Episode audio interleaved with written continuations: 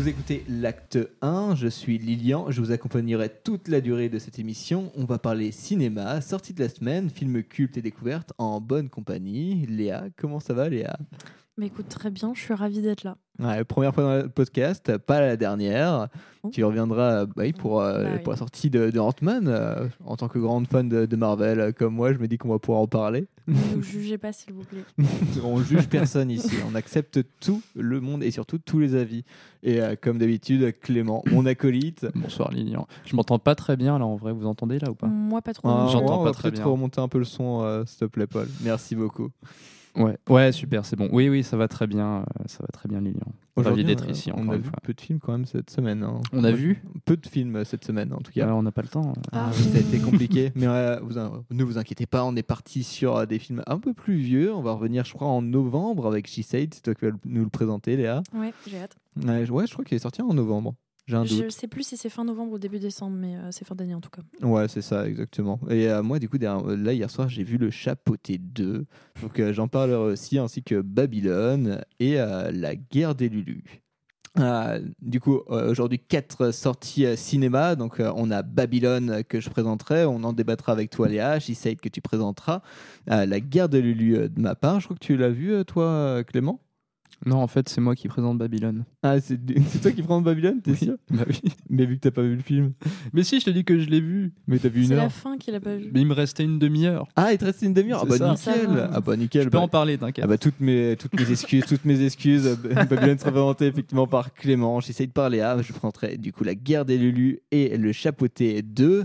Euh, ensuite, on va se taper du coup hein, le film du jour qui ne sera autre que les James Bond euh, du coup de Daniel Craig, le box office, et on finira par un petit jeu que tu nous as préparé Léa. J'ai Sur, euh, essayé. tu as essayé. je sais pas l'animation du mois, mais j'ai essayé. bah, en tout cas, elle sera, euh, moi je pense qu'elle sera parfaite. Et tout de suite, du coup, on va s'écouter une petite intro musicale, petite pause musicale avec euh, C'est l'amour à la plage de Niagara pour le film Chouchou de Merzak Alouage. A tout de suite. Ce soir,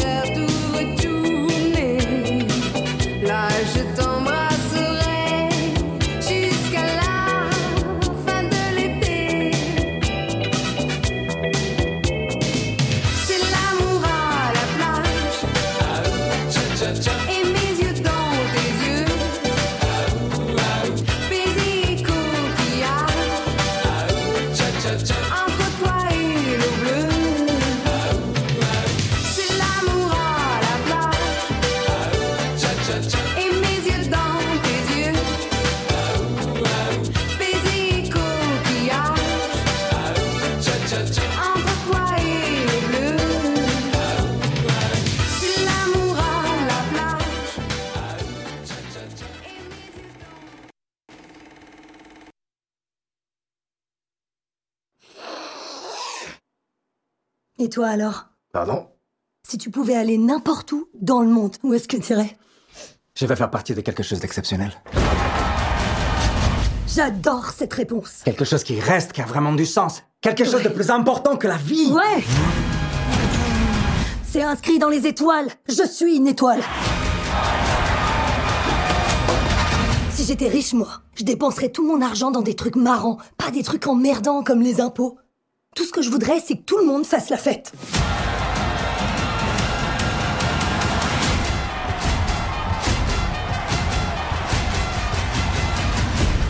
Quand je suis arrivé à Los Angeles, il y avait marqué sur toutes les portes interdit aux acteurs et aux chiens. J'ai changé la donne.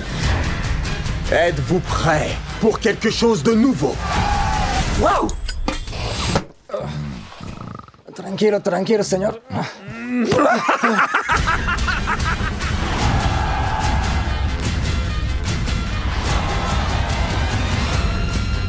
Vous savez ce qu'on doit faire On doit casser les codes. Coucher nos rêves sur la pellicule pour qu'ils entrent dans l'histoire. Qu'on puisse regarder l'écran et se dire Eureka Je suis plus tout seul. Ya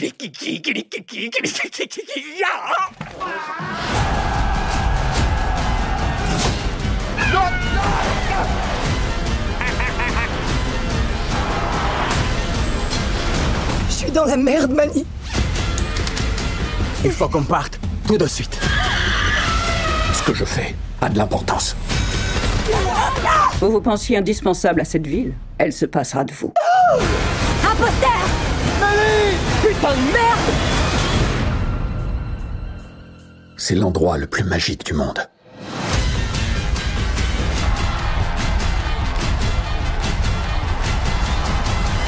Écoutez-moi Ouais, vous les machos à grosse burne Qui veut me voir affronter un serpent à sonnet Putain, ouais Et on a fini du coup avec cette bande-annonce de Babylone euh, de Damien Chazelle qui est sortie la semaine dernière. C'est toi qui nous en parles, Clément. Et à chaque fois, comme d'habitude, je te donne la parole. Oui, merci, merci beaucoup. Euh, ouais, Babylone, euh, cinquième film de Damien. Chaz- On va dire Damien Ouais, Damien Damien. Damien. Da- da- Allez. Léa, Léa dit que Damien, c'est comme ça que ça se prononce. Donc, On va euh, dire- je pense dire Ouais, il est Damien, américano-français, donc Ah bah, au bout d'un moment, faut. Damien. On va dire Damien. Donc cinquième film de Damien Chazelle après, euh, après Whiplash, euh, que j'avais beaucoup aimé au premier visionnage. Et je l'avais revu plusieurs fois, puis j'avais trouvé quelques faiblesses sur la fin en le voyant plusieurs fois. Mais ça reste un super film. hein. Il y il avait 3 millions de budget, il a rapporté 50 millions, donc euh, un tour de force. Et ensuite, on avait euh, La La Land, que moi j'avais vraiment beaucoup, beaucoup aimé. Euh, donc un cinéma de référence, Damien Chazelle. La Babylone, c'est un film qui est très ambitieux, mais qui est en train de bider en ce moment sévèrement euh, aux États-Unis parce qu'il est sorti euh, le 23 décembre 2022 euh, aux USA. Ah bon? Il est sorti tard hein?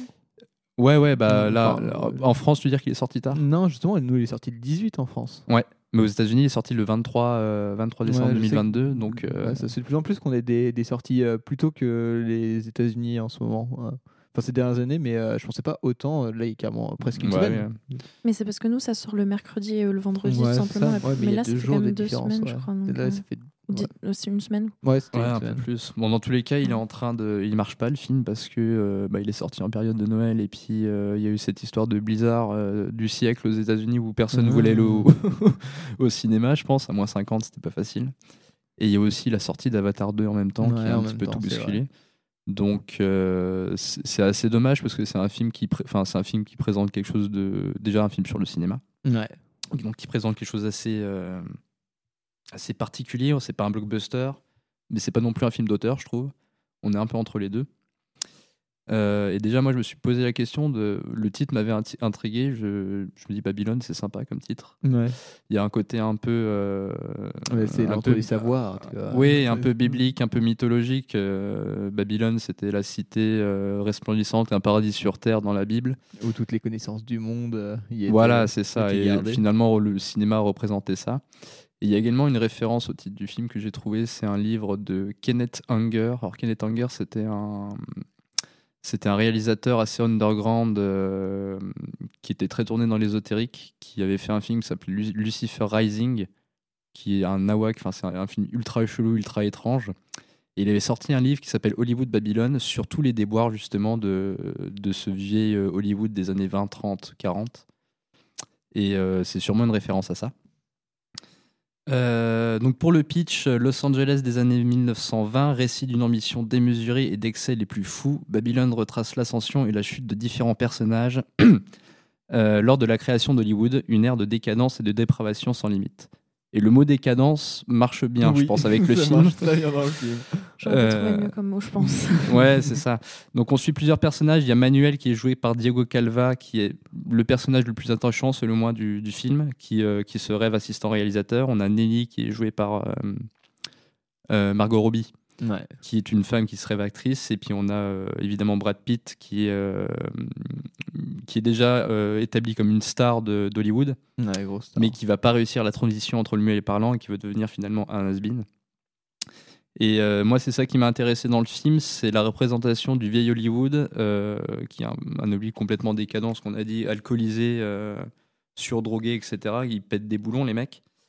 Et, euh, et là-dessus, j'avais trouvé une, anecdote qui était euh, à la fois flippante et puis, euh, qui était flippante sur un film qui s'appelle L'Arche de Noé, qui était sorti en 1928, où justement il fallait rejouer le déluge en quelque sorte. Sauf qu'ils n'avaient pas prévu, prévenu les figurants qu'il allait y avoir des tonnes d'eau qui allaient s'abattre sur eux. Ah, Et la plupart des figurants ne savaient pas nager. Et ça a fait un désastre. Il y a eu beaucoup de morts sur ce Bah, tournage. La prod en sueur. Et ils ont tout caché. euh, Les images du film ont été cachées. C'est des images qui sont maintenant introuvables. Et euh, il y a plein de gens qui les recherchent. Mais c'est pour montrer euh, que le vieil Hollywood des années 20 était euh, pas forcément très protecteur, envers les femmes notamment, justement. Il y a eu beaucoup d'histoires de viol, etc. Ah, Donc c'était. euh, Ça c'était m'étonne que très peu. Ouais, c'était la jungle à l'époque. Et, euh, et c'est ça, je pense, la première, euh, la première impression qu'on a du film, c'est un désordre et une démesure, surtout dans la première partie. Euh, et finalement, comment dire, le. Ouais, ça se calme en fait. Il y a euh, ça avance avec l'histoire et tout devient tout change. Ouais, voilà, c'est ça. Et c'est justement avec le parlant, le passage avec le parlant, que. euh, Que tout le monde doit se taire. Ouais, non mais c'est ça, c'est ça qui est intéressant, c'est l'ordre va venir par le cinéma parlant, c'est-à-dire que le silence va venir par le cinéma parlant, alors que le, le vacarme, etc., ça venait par le, le muet. Ouais. Et c'est ça qui est intéressant dans la traduction dans le film. Et donc c'est avec ça qu'on a une rupture avec l'arrivée du cinéma parlant qui va tout changer sur le plateau. On le voit comment sur le plateau où il faut pas faire un, un mouvement, etc. ouais. C'est très, euh, c'est très cadré. Ils refont 15 prises. euh, Pauvre 1000 assistant caméra aussi. Ouais. Oui, c'est ça. boîte. Et c'est pour ça déjà, enfin moi ça me fait plaisir de voir des films comme ça qui montent le plateau, etc. C'est Mm. très chouette. Euh, après qu'est-ce que je peux dire? On a un Toby Maguire qui est une sorte de mafieux, si j'ai bien compris. Ouais, un, peu tardif. hein. Moi, j'ai complètement Un peu tardif. était dans le film Moi, avant le euh, Et euh, super flippant, je trouve. Il ressemble à un vampire. Ouais. Ouais, clairement un Ouais. vampire. En plus, euh, l'endroit où ils emmènent, où il emmène du coup euh, les deux personnages principaux euh, à ce moment-là de la scène, Oui. euh, flippant à souhait. ouais. C'est un cirque. Mais Bien du coup, on s'en souvient, quoi. Il est pas là Ouais. longtemps, il est assez tardivement, mais on, sou- on se souvient de lui, quoi. Il est Mm. super ce personnage. Et euh, après, on a une mise en scène, déjà surtout au début du film, un peu, on en avait parlé, mais un peu à la base Luhrmann, mais Mm. en plus qualitatif. Parce que bon, Baz Luhrmann- c'est gentil Baz Luhrmann, mais euh, Mais je pense qu'il avait aussi plus de moyens. euh. Oui, il avait plus de moyens. Il y a peut-être aussi un petit côté euh, félinien, un petit peu Fellini avec les personnages un peu névrosés qui, euh, qui chutent. C'est des personnages qui chutent, enfin la- une moitié des personnages. Et euh, par les décors. Je trouve que ça ressemble beaucoup à du cinéma italien des années 70 ou 80. Ah, c'est pas faux. J'en ai, j'en ai vu peu, mais ceux que j'ai vus, effectivement, je, je vois, maintenant que tu le dis, des petites ressemblances, euh, clairement. Ouais, voilà. Après, on a des références à. La plus grosse des couleurs, référence. ouais, les, cou- bah, les couleurs et même les. euh, encore dans la première partie, les décors, je trouve. Bah, Et, je parlais euh, avec un pote, il disait qu'il y avait aussi une inspiration très claire de Gaspard Noé au niveau de la lumière avec euh, genre Climax ouais, ou des trucs comme ça. Bah, la lumière qui est un peu. Euh, Bah, comment dire, qui est- Oui, mais qui est surtout assez chaude, je trouve. C'est quelque chose. C'est pas, très fort. Ouais, mais elle est aussi dans. Il y a beaucoup. Enfin, le spectre des, des couleurs est, est Mm. vraiment entièrement employé pour Ouais. le coup. Il reste pas juste euh, dans une partie du spectre en gardant des lumières chaudes. Enfin, il- je, je trouve il y a vraiment. Bah, ça va bien avec le, film est assez. euh, Bah, ça avance aussi avec justement l'histoire du cinéma. Comme le. Ouais. Mmh, ouais, c'est ça, Du ouais. coup, c'est- Mm. ouais, tout, tout est cohérent. Donc c'est un film qui prend un petit peu toutes les phases, c'est une épopée quoi, c'est une fresque. Euh, on a des références, euh, la plus grosse ré- référence que j'ai pu voir c'est à Chantons sous la pluie. Bah ouais, ouais. Alors, il y a un extrait du film, référence. Bah, en fait, ouais, non, mais il y a une première fois où du coup, tu as, Ouais. l'orchestre et tout. Et d'ailleurs, je me suis posé la question à ce moment-là euh, de euh, est-ce que c'est pas une histoire sur, euh, sur je sais pas, sur, sur Singing in the Rain, tu vois? Mais je me souvenais plus du coup de, de la date euh, de sortie du film. euh, et, Je euh, pourrais pas te dire, je sais pas. et, et je, en fait, et je connaissais pas forcément le nom des acteurs. Donc euh, je me suis dit, ah, est-ce que ça se trouve Brad Pitt, Margot Robbie font son truc là Parce que tu sais, mais en plus le 52. personnage de Margot Robbie, Non, ce truc de. quand tu prends le truc de La La et Land qu'il euh, a fait juste avant, La La Land, enfin il avait fait euh, non il a fait Ad Astra avant puis après La La Land, c'est aussi un film qui est complètement référencé donc ça serait pas Mm. ça serait pas étonnant quoi. Euh, voilà, moi j'aime bien le fait qu'il utilise le jazz. Alors c'est évidemment ça va avec l'époque, mais le jazz c'est justement euh, représentatif de cinéma muet qui est décadent et qui est qui est un peu euh, frénétique quoi. Enfin le jazz c'est vraiment pour moi la musique frénétique qui représente ces années là. Ouais. Et euh, Enfin, aux. États-Unis surtout. hein. Quoique en France, il y avait aussi un. Ouais, bah alors là, c'est surtout aux États-Unis, mais il y avait un, y ça allait avec, quoi. Et voilà, puis tous les arcs narratifs des personnages sont ex- exploités jusqu'au bout. Donc, euh, moi, c'est un film que j'ai beaucoup aimé, qui, euh, qui a un côté magique et puis qui est assez, euh, assez touchant. Donc, euh, c'était super pour moi. Ouais, moi aussi. hein, je- moi, je trouve même que la durée, c'est un atout pour le film, tellement il développe Pour le bien coup, c'était pas trop long. c'était bien, 3 heures là. ouais, non, ça, non, mais ça passe bien. En plus, c'est hyper dynamique. Toi, t'en pensais quoi, Léa Bah, autant, euh, du coup, je suis allée voir deux fois Avatar. Elle a- Alors, c'est de la pas parce torture. que je suis super fan. parce- Le premier, c'était clairement parce que j'avais envie de le voir. Et le deuxième, c'est parce que mes parents m'ont demandé d'aller le voir euh, et on va pas souvent au cinéma, du coup, Ah bah let's go. Euh, là, j'ai trouvé ça un peu long. En vrai, euh, les 3 heures, euh, je crois 20, c'est ça, de, de film? 3h15 ou 4h20, quelque chose comme ouais, ça. ouais. enfin plus générique. Donc Moi, j'ai vu euh, euh, 3h09, mais je crois qu'il Bon, bah, pas on a les- le, le pas- générique Ah dans, autant. dans, euh, où j'essaie, On n'a pas vu que le même film. pas. on n'a pas vu le même film, en fait. Autant là, je trouvais que c'était pas si long, les 3h15, euh, pour Avatar, je veux dire. Mais ouais, si, quand même un peu pour Babylone. Il y a des moments, je me disais, bon là, euh, vas-y, euh, l'acte 2, il peut se finir bientôt parce que bon, Ah ça ouais commence à faire long. Il y a certains moments, ouais. Bon, en même temps, c'est un film de 3 heures. Donc, Bah, euh, dans il tous y a les cas, aussi, je pense que euh, tu ressens ouais. le 3 heures. Quoi. Bah, il y a aussi le côté la, la pièce, on n'a pas toujours du, con- du confort dans, dans les salles de cinéma, enfin quoi que si, mais, mais pour, sais, pour cette durée, pour 3 MK2 heures. ça vient peut de changer les euh. sièges, ils sont tout neufs, donc c'est C'est vrai. vraiment incroyable. C'était un coussin, le truc. Ah, moi, j'aurais trop. Je l'ai vu à Rouen. euh, ma mère voulait. euh, C'était. Ouais, j'ai vu avec ma maman et euh, elle voulait pas se taper le film en, en, V- en VO, tu vois, pendant Oh 3 là. heures, tu vois.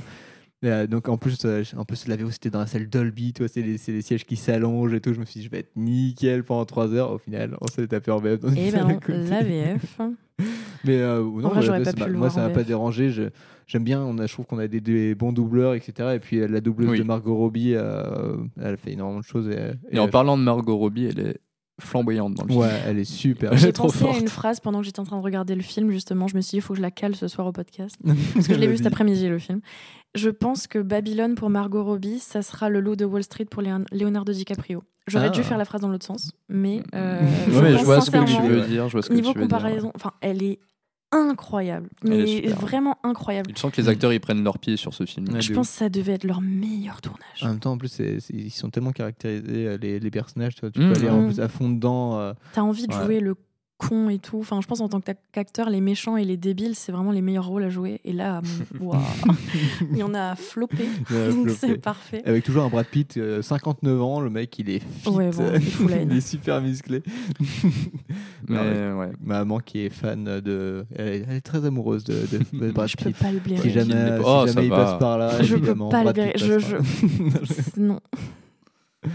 Ok, non mais voilà, très beau film sur le cinéma qui est, Mm. qui est une représentation du vieil Hollywood qui était qu'on voit pas souvent, qui est Mm. pas qui est pas édulcoré, etc. Enfin, dire, le- le- dans le film, l'alcool, ça y va à foison. C'est honnête hein, par rapport à Par ce qui se passait. ouais, un, Oui, voilà. un défaut euh, que je trouvais, c'est je trouve qu'on. Il n'y a pas un personnage où on s'y attache euh, profondément, tu vois.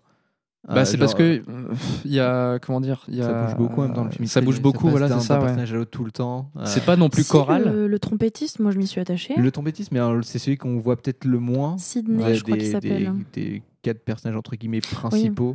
Bah après, c'est parce que la ce- place aussi au- pour les acteurs noirs dans ce Hollywood-là n'était pas très proéminente. Oui, non, euh, Donc je pense que c'est représentatif euh, malheureusement en fait de l'époque. euh. Ouais, mais tu vois, Margot Robbie, bah, du coup, elle joue. euh, elle, c'est c'est la folie, tu vois. Elle joue, elle Oui. joue la folie du Oui. cinéma à fond, et quand ça se calme, justement, c'est là où ça va mal pour elle.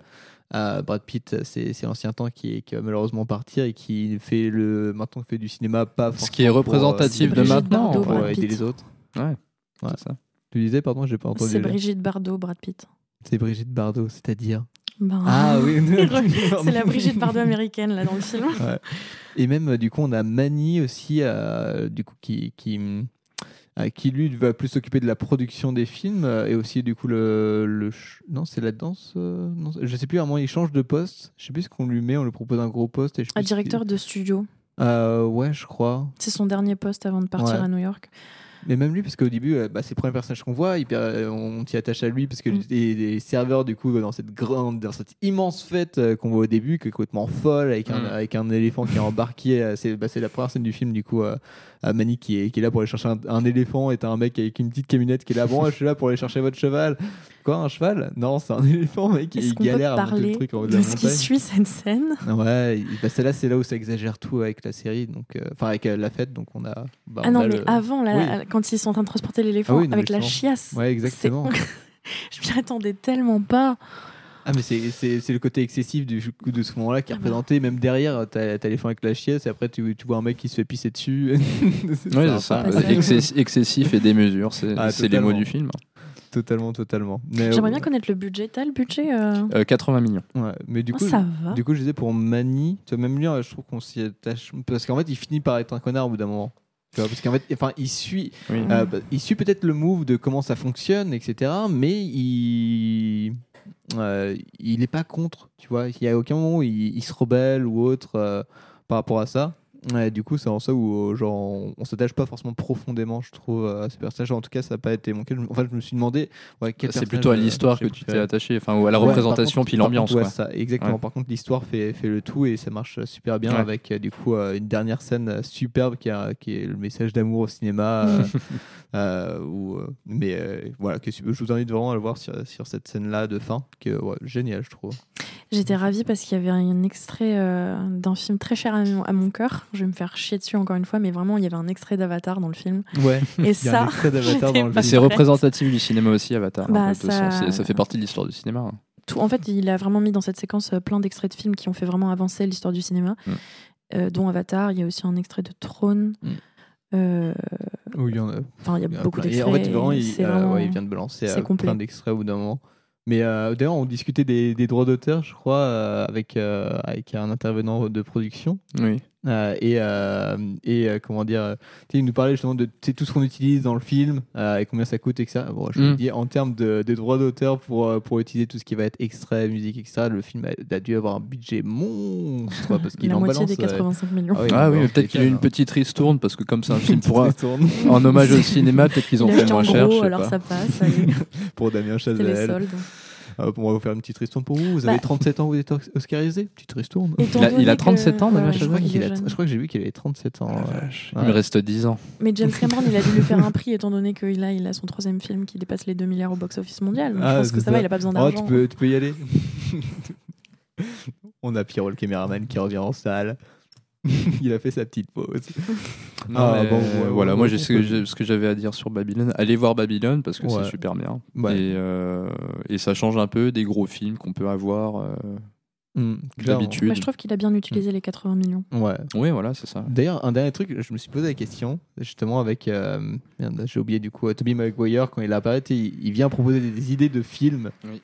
Euh, et je me suis dit, euh, est-ce que c'est des films que du coup, Il y a qui ont des été pitchs faits de films qui derrière, existent euh, déjà, qui ont- ouais. qui ont été faits derrière? Ah, c'est une bonne question. Ouais, ouais. d'ailleurs, j'ai pensé T'en à, as trouvé Bron- à Bronson. En fait, euh, tu sais, il, enfin, il va, il va, bah, du coup, au final, non. Enfin, il, tu sais, il dit, euh, il y a un mec qui est dans un cirque, qui est, qui est, qui, justement, il fait le spectacle sur le fait qu'il soit fort. Tu sais, c'est le mec fort qui, qui soulève des gros poids. Mhm. Et sauf qu'il aimerait raconter justement euh, plutôt son histoire à lui, ses sentiments, etc. Alors, euh, et on, on est un Et ça, peu ça t'a fait penser à quoi comme ça me fait film? penser à Bronson. C'est quoi, avec Tom Bronson Hardy. Ah, je connais pas. Ouais, bah, c'est où joue du coup euh, le, le Hardy. musclore des cirques. euh, Ah, d'accord, à qu'on l'ancienne, connaît, des cirques à euh, l'ancienne, ouais, tu veux c'est dire ça, Ah, des D'accord. cirques à je- l'ancienne. Il y en Un peu avait les un autre, frics, je sais plus. Je sais plus, mais au final, vu qu'il vient nous montrer le- l'homme fort euh, Mm. dont il parlait, euh, dont il s'inspire, qui est, qui est un mec qui bouffe des rats en entier, c'est dégueulasse. ça, ouais. c'est c'est C'est un horrible. peu original. Mais après, il y a un autre truc qui m'a vraiment euh, choqué, euh, enfin choqué, surprise plus que choqué, euh, la nudité. Ah, Parce que Damien Chazelle, il est pas tant que ça dans la nudité, genre Whiplash Non, ou La La Land, pas c'est assez. euh, Oui, mais ça, ça, se prenait pas. Enfin, la Ouais, la, la prenait lande, pas ça se prenait pas du tout au film. Il Non, mais du coup, ça m'a surprise. enfin, Ah oui, ouais. Même si effectivement ces autres films ne. C'était pas forcément montable de la nudité dedans, mais euh, là, euh, vraiment, il- t'as des, vraiment, t'as des seins partout. Ouais. Ça m'a choqué le nombre de pénis que tu pouvais voir parce que c'était plutôt égal pour une fois. Je me permets de le souligner. Euh, ça, ouais, j'étais surprise. Je m'attendais pas à ça de lui. Ouais, voilà pour Babylone. Un autre mot pour Babylone? On va finir. en Allez le temps, on va voir. bien parler. Ouais, c'est Oui, allez le allez le voir. voir, Franchement, c'est c'est une grosse sortie. Et puis, euh, t'imagines, voyons, on invite vraiment tout le monde à le voir. Et là, on, on pète les scores et euh, il dépasse le. le Je pense le- qu'en- le côté- et il dépasse, euh, comment dire ce que le film a reçu aux États-Unis, tu vois. Ouais, qui ouais. dérape un peu là-bas, on essaie de rattraper le film que en je, je France. pense qu'en France, il marche, il marche pas trop mal, je crois. Là, Ouais, en. France, il marche, euh, il marche bien. Mais on aime mieux. bien un peu les trucs cérébraux en France comparé aux États-Unis, je trouve. Bah, il y a, enfin, en tout cas, il y a plein Pas d'acteurs qui disent qu'à partir du moment où ils vont en festival en France, euh, les questions des intervieweurs sont beaucoup plus cérébrales que celles aux États-Unis. C'est pas Ce qui m'étonne pas Ouais. trop. Donc je me dis. Bon. Bon, nous, on cherche quand même à comprendre un peu avant d'essayer de vendre le film, tu vois. Aux États-Unis, c'est tout pour le marketing. un peu. Il n'y a pas que ça, évidemment. Mais là, ils ont chié le marketing en tout cas euh, du film. Ah ouais? Bah, enfin, t'as vu beaucoup de partout. bandes annonces. Ah euh, ouais, moi, bah, aux abribus, Babylone. oui, il y a le poster quoi. Mais, Non, mais même euh, sur Internet, euh, sur YouTube. euh, Quoique, je- quoique en vrai, moi, euh, juste non, avant J'ai dû chercher euh, la bande annonce sur euh, YouTube pour la voir. On me l'a Ah pas ouais proposé. hein. euh, quoique euh, jusqu'à euh, une semaine avant que je le vois, la dernière semaine avant sa sortie, je l'ai pas trop vu. Mais, euh, Mm. mais euh, jusqu'il y a quelques mois, quand, ça, quand ils ont commencé à balancer la bande-annonce et tout, après j'ai vu plein de fois. Ouais, mais même la boîte de prod Ça qui décide de le sortir le 23 décembre. Enfin, faut réfléchir. Enfin, je sais pas, je trouve ça vraiment pas ouf. C'est un petit fêtes cadeau de, de Noël. d'année. euh, Mm. Oui, sacré cadeau de Noël. J'ai pas compris, ils l'ont sorti le 23 décembre. Oui, c'est sorti Ouais. le 23 Ah, décembre. ok, mais c'est de je fin pensais à janvier. euh. C'est pour ça que je me disais, Non, on non. sort les films Ah, en avance en France. Non, non. Ah, ouais, je disais des conneries tout à l'heure. Je- Faut que j'écoute C'est les pas gens. moi. Euh, non, mais voilà. voilà. Ok, bon, on a fini avec quoi Avec euh, Babylone. On va enchaîner avec She Said de Maria Schra- Schrader. Et on va s'écouter la bande-annonce tout de suite. Et c'est toi, Léa, qui va nous le présenter. Yes. Pourquoi le harcèlement sexuel est-il si répandu et si difficile à évoquer? C'est tout le système qu'il faut remettre en cause. Bonjour, je m'appelle Jodie Cantor. Je suis journaliste d'investigation au New York Times. Alors? On m'a dit qu'à Hollywood, les actes répréhensibles étaient innombrables. Je refuse d'être citée. Point final. Entendu. Dans tes articles précédents, qu'est-ce que tu disais aux femmes pour les convaincre de te parler de leur expérience L'un des arguments, c'était Je ne vais pas changer ce qui vous est arrivé, mais ensemble, on peut peut-être faire en sorte que d'autres personnes soient protégées. La vérité, c'est tout. On a le détail de toutes ces histoires Ces jeunes femmes se rendaient à ce qu'elles croyaient tout être un rendez-vous professionnel. Je revois encore la chambre d'hôtel, les différentes pièces. Il essayait sans arrêt de me toucher. Je lui ai demandé de me laisser tranquille. Et au lieu de ça, il les menaçait et exigeait des faveurs sexuelles. J'étais jeune, j'avais peur. Bonjour, nous sommes du New York Times. Vous avez bien travaillé pour Harvey Weinstein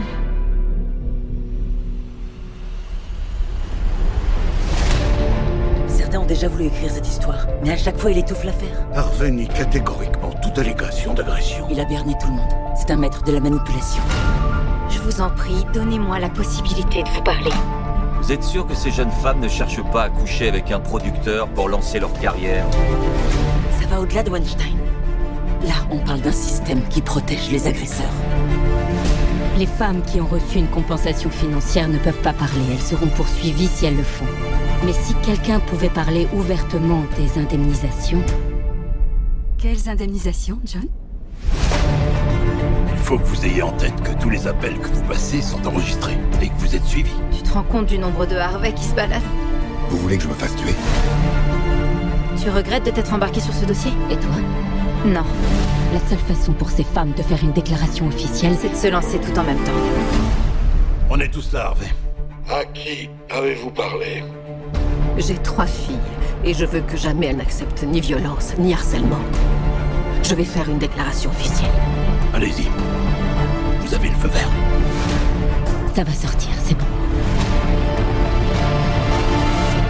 Vous m'avez bâillonné. Je veux retrouver ma voix.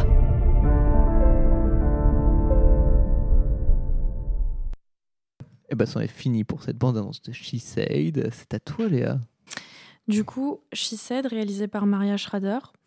Je vais faire un synopsis euh, rapide pour que tout le monde sache de quoi on parle. Deux journalistes du New York Times, Megan Towie et Jodie Cantor, ont de concert mis en lumière un des scandales les plus importants de leur génération. À l'origine du mouvement MeToo, leur investigation a brisé des décennies de silence autour du problème des agressions sexuelles dans le milieu du cinéma hollywoodien, changeant à jamais la société américaine et le monde de la culture. Du coup, ça fait directement référence à Harvey Weinstein. Euh, il s'en cache pas du tout dans le film. hein. Clairement, son nom est cité à multiples reprises. Et il y a une doublure d'eau qui finit par jouer son rôle à la fin du film.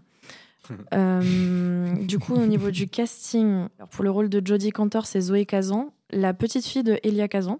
Non, c'est vrai. Parlons de Ah ouais. méritocratie. Oh, vache. Euh, Il y a Carey Mulligan qui joue du coup Meg- Megan Tawi, la deuxième journaliste. Euh, et le ah oui, il y a Dean, Dean Baquet qui joue André Brouwer. Euh, c'est le petit monsieur dans. J'ai oublié le nom de la série. Ah, Brooklyn Nine-Nine. Brooklyn Nine-Nine, ouais. le- Il est là. Et il y a aussi Rebecca Corbett euh, qui joue police. Patricia Clarkson. C'est une des directrices du New York Times. euh, Voilà. Et il y a aussi pas mal, du coup, euh, de. Enfin, pas mal, genre. Je me suis renseignée que sur une, mais euh, dans le film, du coup, ils font référence aux actrices qui existent réellement dans la vraie vie, du coup, qui ont été agressées euh, ou violées par euh, Harvey Weinstein, dont Gwyneth Paltrow.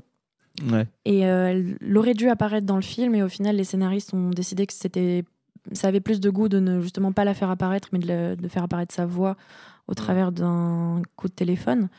Et elle a du coup fait sa propre voix, donc je trouve ça vraiment chouette euh, qu'elles aient pu aussi euh, exprimer enfin, ce qui s'est réellement passé euh, dans ce film, et donc du coup valider aussi par ailleurs le scénario en passant, parce que je pense que si ça représentait pas ce qui s'était réellement passé, elles auraient sûrement Elle pas accepté. euh, Mm, En voilà. plus, j'ai l'impression que c'est un peu partie du parti pris du, du film, de ce que j'ai vu. Moi, j'ai pas vu le film. Tu, me- tu me Mhm. dis justement le côté euh, assez réaliste, Ouais. euh, etc. L'utilisation de, de, de, comment dire, bah, justement, euh, de personnes, etc. pour, pour ce film-là qui ont, vécu ce problème et euh, qui, euh, ouais, qui, qui participent à, voilà, à, encore à dénoncer euh, tout ce qui se passe. Mm. Il y a aussi même euh, des utilisations de tape, euh, de cassettes audio, on va dire, de Harvey Weinstein qui a été enregistré par une actrice qui du coup s'est fait agresser par lui euh, dans un hôtel. Euh, C'était une actrice mannequin euh, italienne, je crois. Et elle a fourni ces tapes à la police. Euh, police qui a dit que bah elle servira à rien. Ils ont ouvert une petite enquête, mais ça a fini euh, dans les bas-fonds des poubelles du commissariat.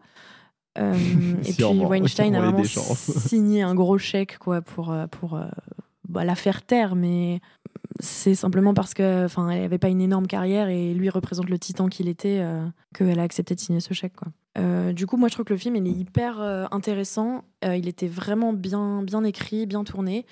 Je crois qu'il y avait une- beaucoup beaucoup de, hum, femmes dans l'équipe technique du film, ce que j'ai trouvé vraiment approprié. Oui, non, mais il y a eu des bonnes critiques, hein, le film. Ouais, j'ai ouais, regardé. Mais il a pas tant marché que ça quand Ouais. même. Enfin, pourtant, je, depuis qu'il y a eu ce mouvement MeToo, j'attends vraiment un film qui en parle. Il y avait eu une première tentative avec le directeur de la Fox qui, du coup, avait été. euh, Oui, comment euh, il s'appelle euh, celui-là Woman, euh, euh, euh, Three Woman, je crois. Euh, non, Ouais, pas ça, ouais, avec Charlize Theron et Ouais, Margot Robbie aussi. Exactement. Euh, je sais plus comment s'appelle euh, ce film, je cherchais aussi. Euh, Scandale Ouais, en Scandale. français et le nom anglais c'est Bombshell. Voilà, c'est ça. Euh, à propos de hum, comment, Roger Aliez ou un truc comme ça, euh, qui était du coup le, direct- le président de Fox News, la chaîne d'infos euh, de, de super droite euh, aux États-Unis. Hmm. Et du coup, c'était encore pire parce que vraiment, c'était des conservateurs. Enfin, ils étaient tous- ils sont très conservateurs là-bas sur cette chaîne de télé. Donc, ce scandale-là, il fallait absolument le foutre sous le tapis, le tapis, pardon. Et il y a une des présentatrices qui, du coup, était un petit peu la préférée, on va dire, de- du président de Fox News, qui a vécu ces, ces harcèlements, euh, qui devait ouvrir sa bouche et elle était un peu en conflit parce que justement, elle voulait pas que ça la qu'elle soit résumée à cet incident. Mm. Euh, Enfin, incident, pardon. Ouais, c'est pas le bon souvent mot. ça. mais, euh, souvent, bah, comment dire, en, en termes de, euh, comment dire, de, de, de, plus, de la vision du public, etc. quoi. Ouais, c'est ça. c'est Ouais. La, la peur, c'est, enfin, juste pour ça, c'est Mm. d'être, ouais, qu'on pense qu'à toi, juste par rapport à ça. Ouais, c'est ça, genre c'est le nom ta qui, vie, résumé ouais, le ça. mot qui résume ton, ton nom après. Mais c'est aussi, elle était en conflit avec elle-même parce qu'elle travaille sur cette chaîne qui est vraiment de d'ultra droite, disons-le, Mm. euh, qui supporte Donald Trump et qui supportait Donald Trump au moment des élections américaines. Du coup, euh, tout ce qui était justement mouvement MeToo, elle, elle en disait pas des bonnes choses, justement. euh. donc le fait de devoir activement y participer, ça la, ça la faisait très clairement chier, quoi. Mais c'est un peu ça, c'est ce- cette affaire-là qui a démarré ce mouvement. Et du coup, après, il y a eu euh, le lynchage euh, mérité de Harvey Weinstein par la suite. Et du coup, le, le film She Said, ça parle clairement de Harvey Weinstein. Euh, en vrai, rien que pour le message, il faut aller le voir parce que ça raconte euh, les débuts du mouvement MeToo avec euh, le New York Times, justement, qui publie cet article qui parle des. des... Je sais plus si c'est- c'est exactement si c'est 76 ou 84, j'hésite entre les deux chiffres, à tout moment, c'est aucun des deux. Euh, femmes qui ont porté plainte contre lui, enfin qui ont. Si vous voulez être sûr de. Ah, allez chercher vous-même, en gros. le podcast. allez chercher. Google. Euh, non, voilà, donc il y, a- il y a eu ce, ce nombre incalculable de femmes qui ont été agressées par euh, ce, ce porc. Et, euh, Tu fais bien de le dire. Non, mais alors je vais même pas m'en priver. Et Ce surtout, j'aimerais j'aimerais vraiment souligner le fait qu'il a eu une sentence de 23 ans de prison. Donc ça me fait énormément plaisir. Je, je suis légèrement triste que ça soit pas la perpétuité, mais bon, il avait de bons avocats malheureusement. donc, donc voilà. C'est quoi comme style pour le C'est un docu. C'est un petit peu style docu quand même, je pense. Je, en vrai, ouais, parce que Ouais. comme ils prennent des choses de la réalité, à savoir du coup les, les self-tapes, euh, enfin les records, euh, les tapes audio de, de Harvey Weinstein qui, qui a été enregistré par cette mannequin italienne euh, dans la chambre d'hôtel quand elle a essayé de le confronter après ce qui lui était arrivé. Euh, pareil, ils utilisent aussi du coup les vraies voix des vraies actrices, donc euh, je dirais que ça se voudrait un peu documentaire. Mmh, mais c'est peut-être pour ça que ça n'a pas forcément fait beaucoup d'entrées ou beaucoup de public. Bah, Il y a quand même, euh, je pense, enfin ils ont inventé pas mal de choses, hein, c'est oui, de la non, fiction, je- c'est mais, pas ça, euh, mais je pense que les gens demandent pas trop ça non plus. Ça se veut réaliste en tout cas. Mm. Documentaire, Mais- je ouais, sais pas, mais ça se veut réaliste. Et c'est vrai que, bah, oui, bon, alors c'est quand même, comme dit, un film où il faut réfléchir un minimum et se Oui, remettre en question à la fin. Donc c'est sûr qu'on n'y va pas pour le divertissement, mais. euh, Bah, tu vois, là, pour la com, je dirais que justement, ils en ont pas eu beaucoup. Enfin, enfin, je- enfin, ouais, moi, bah, enfin, là, là, en tout cas, moi, j'ai pas été ciblé du coup par, par, du tout par ce film et je l'ai découvert quand il était en salle. Moi, je l'ai décou- enfin, j'a- J'aime bien faire ça. Je sais pas si vous le faites euh, sur YouTube euh, une, une fois ou deux fois par an. Il y a plein de chaînes qui postent euh, des vidéos où c'est l'enchaînement de, des bandes annonces de tous les films de l'année ou Oui. du, de la demi-année. Ah, moi, je me les tape toutes et du coup, je présélectionne les films que je veux voir. Et il y avait Ah. celui-là. Donc, moi, j'en- ça fait longtemps que je sais qu'il va sortir, mais euh, c'est vrai qu'aux alentours de la sortie, il s'est rien passé. Quoi. Il n'y a pas eu de talk show. euh, Quoi. c'est- sur YouTube Euh, Parce que moi, ah, moi, je vois, c'est. euh, comment dire. euh, euh, là, ils te mettent vraiment en avant ces bandes annonces? Non, non, c'est euh, vraiment euh, une Ah oui, compilation de bandes oui, annonces. ouais, c'est quelqu'un qui se fait chier à toutes les mettre l'une ouais, après l'autre. C'est et, genre euh, les, les films du, du- les bandes annonces du dernier mois, etc. Ils te les balancent tous, Ouais, même euh, d'une année, des fois. c'est vraiment. euh, Et tu, tapes euh, ouais, compilation de bandes annonces euh, année 2023 et je pense que tu trouves facilement. quoi. Et donc, je me fais ça pour me, pour me faire plaisir avant de m'endormir. Et à défaut de, de regarder des vidéos ASMR. Euh, et donc, ouais, je l'ai vu là-dedans et bah, j'avais tout de suite envie de le voir parce que ça fait très longtemps qu'elle a eu lieu cette affaire. Et enfin, elle s'est finie il n'y a pas longtemps du coup par le procès, mais elle a commencé tout de même en 2015-2016. De Donc, toute façon, euh, ça prend toujours. Bah, Ah moi, oui, je suis même étonné que ce, Ça soit soit fini maintenant. Oui, vois, et il faut que euh, ça prenne du temps, de toute façon, ces trucs-là, parce qu'il faut faire des dossiers béton, etc. Oui, oui, Ouais, et puis même, enfin récolter tous les, tous les, toutes les interviews de toutes les femmes à Ouais, qui c'est arrivé qui voulaient parler, c'était un. Bah, rien que dans le film, hein, ils en parlent justement, elles galèrent, hein, les journalistes. c'est Processus, pas... ouais. ouais, ouais, c'est pas du tout euh, bonjour, on va parler d'Harvey Weinstein, qu'est-ce qui vous est arrivé avec lui, Ouais, et elles ouais. déblatèrent tout, c'est vraiment beaucoup plus compliqué que ça. Rien que par la notoriété du mec, euh, il- c'était un titan le gars, donc euh, tu, tu disais un truc de travers, t'avais plus de carrière, quoi, et Mm. quand tu veux Ouais. payer ton loyer, c'est compliqué, donc je les comprends. Maintenant, elles ont réussi à se serrer les coudes et maintenant, bah, derrière les barreaux, les frérots. Donc, euh, tant mieux. Ouais, et on espère que, que ça continuera un peu dans ce mouvement de justement Ouais. euh, détacher, libérer de, de toutes ces angoisses, et ces peurs euh, de ces hommes qui, qui, sont, euh, ouais, qui sont des euh, tu Disons-le. Tu peux souligner le mot. Je le souligne, je le soulignerai et je le soulignerai encore. Je- ce sera le dernier mot de l'émission. Allez. Dire, après la musique de fin, vous fait entendre un porc. porc. Mais étonnamment, genre, euh, je fais un peu durer le truc, euh, désolé. je trouve qu'en France, il n'y a pas eu tant, tant que ça de ce, ce mouvement-là, en tout cas dans le cinéma français, je trouve. Euh, ouais, je t'avoue que moi, j'ai pas suivi du tout. J'ai ouais, j'ai regardé Je- je pas te malheureusement. dire. Je sais pas. Parce que j'avais suivi un peu le, le hashtag MeToo euh, au moment où c'était sorti, Mm. du coup, et l'année qui suivait. Il n'y avait pas tant euh, de révélations que ça dans le cinéma. Enfin, il y a eu Adèle Hanel, du coup. Mm. Avec, j'ai Ouais. oublié le, le nom du, du mec. Ah, C'est euh, euh, bah, celui qui a fait euh, du coup euh, le film qui a été boycotté euh, en plus. Non, c'est pas lui. Mm, euh. Avec du jardin. Je sais plus. J'accuse. Ouais, j'accuse. Ah non, Roman non. Polanski. Non, c'était pas avec Roman Polanski. Non, non, Bah, déjà, ça. oui, mais en fait, je me souviens surtout du coup de C'est le lien entre les fran- deux, le scandale t'es, euh, au César, où du coup quand il a Ah reçu oui. le, le Ah César oui, de- ça, elle du se levait, elle euh, la salle. Ouais. Ouais. Et bien joué d'ailleurs. Bah ouais. c'est même, Ah, c'est même ça aurait dû être accompagné, malheureusement, pas suivi, quoi. Enfin, qu'il n'y pas nombreux qui Mm. l'aient suivi. Bon, nickel. Bon, on a fini du coup avec She Said. Merci Léa d'en avoir parlé. C'est un- en Eh plus ben, c'est un, c'est un sujet du coup euh, qui est sensible, qui est important. Euh, donc euh, on t'invite à aller le voir. Je sais pas si le film du coup euh, il est en salle, mais du coup euh, il est sorti en novembre. Je crois qu'il n'y est plus malheureusement, Ouais. mais très facilement trouvable sur les plateformes ou même en streaming. il est déjà sur les, il est déjà sur les plateformes? Ah, je- Euh, probablement genre Amazon, mais si tu payes quoi. Ouais. Pour le louer. ah ou oui, il y a la location. hein. ouais, effectivement. Bah, voilà, vous pouvez la retrouver sur ces plateformes-là. On va se faire une petite pause musicale et on reprendra juste derrière avec La guerre des Lulus de Yann Samuel. Et tout de suite, on s'écoute du coup Drôle d'époque de Clara Luciani pour le film Miss.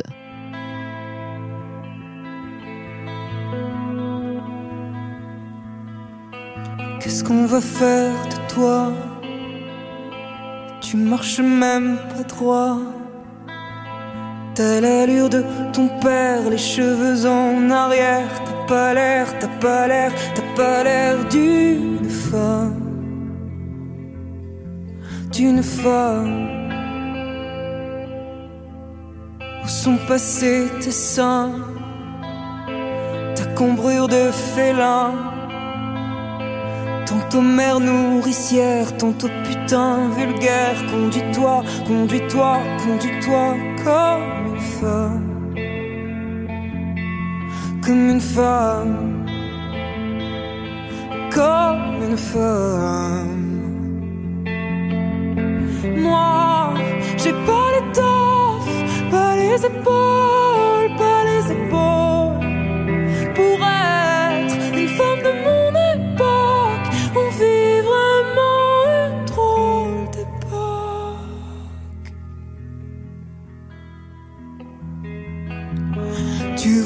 en moi ta mère et ta sauveuse. Que je porte ma croix en restant amoureuse. Mais je sais pas, je sais pas, je sais pas être cette femme. Cette femme. Être cette femme. Moi, j'ai pas l'étoffe,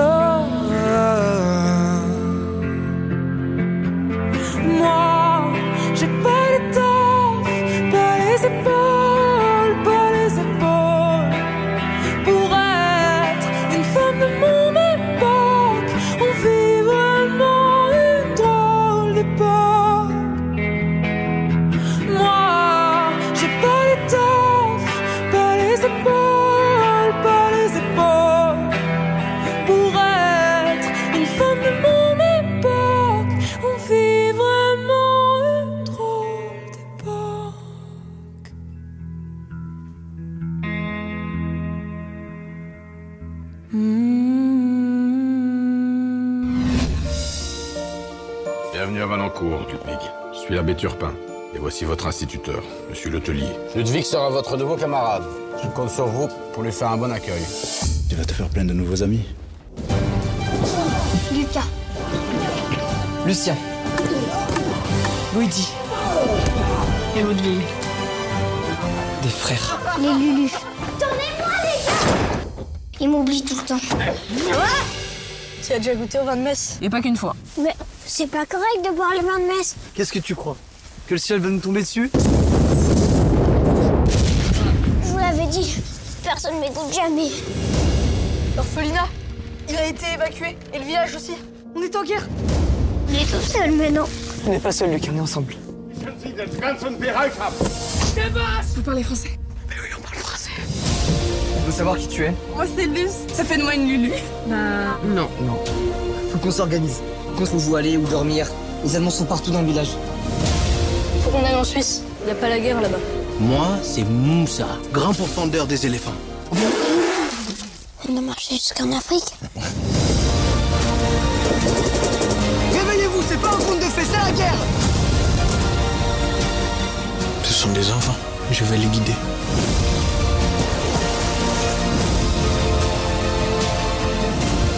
Pouvez-vous considérer que celui que vous estimez être votre ennemi pourrait devenir votre ami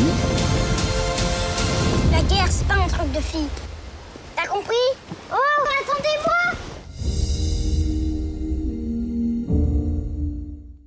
Oh, ouais. Euh, donc ça est fini pour euh, Clara Luciani, euh, en tout cas sa chanson, j'espère pas l'actrice, euh, la, la- la chanteuse, tu vois, la, la chanteuse. Fin de carrière, allez. la fin de carrière.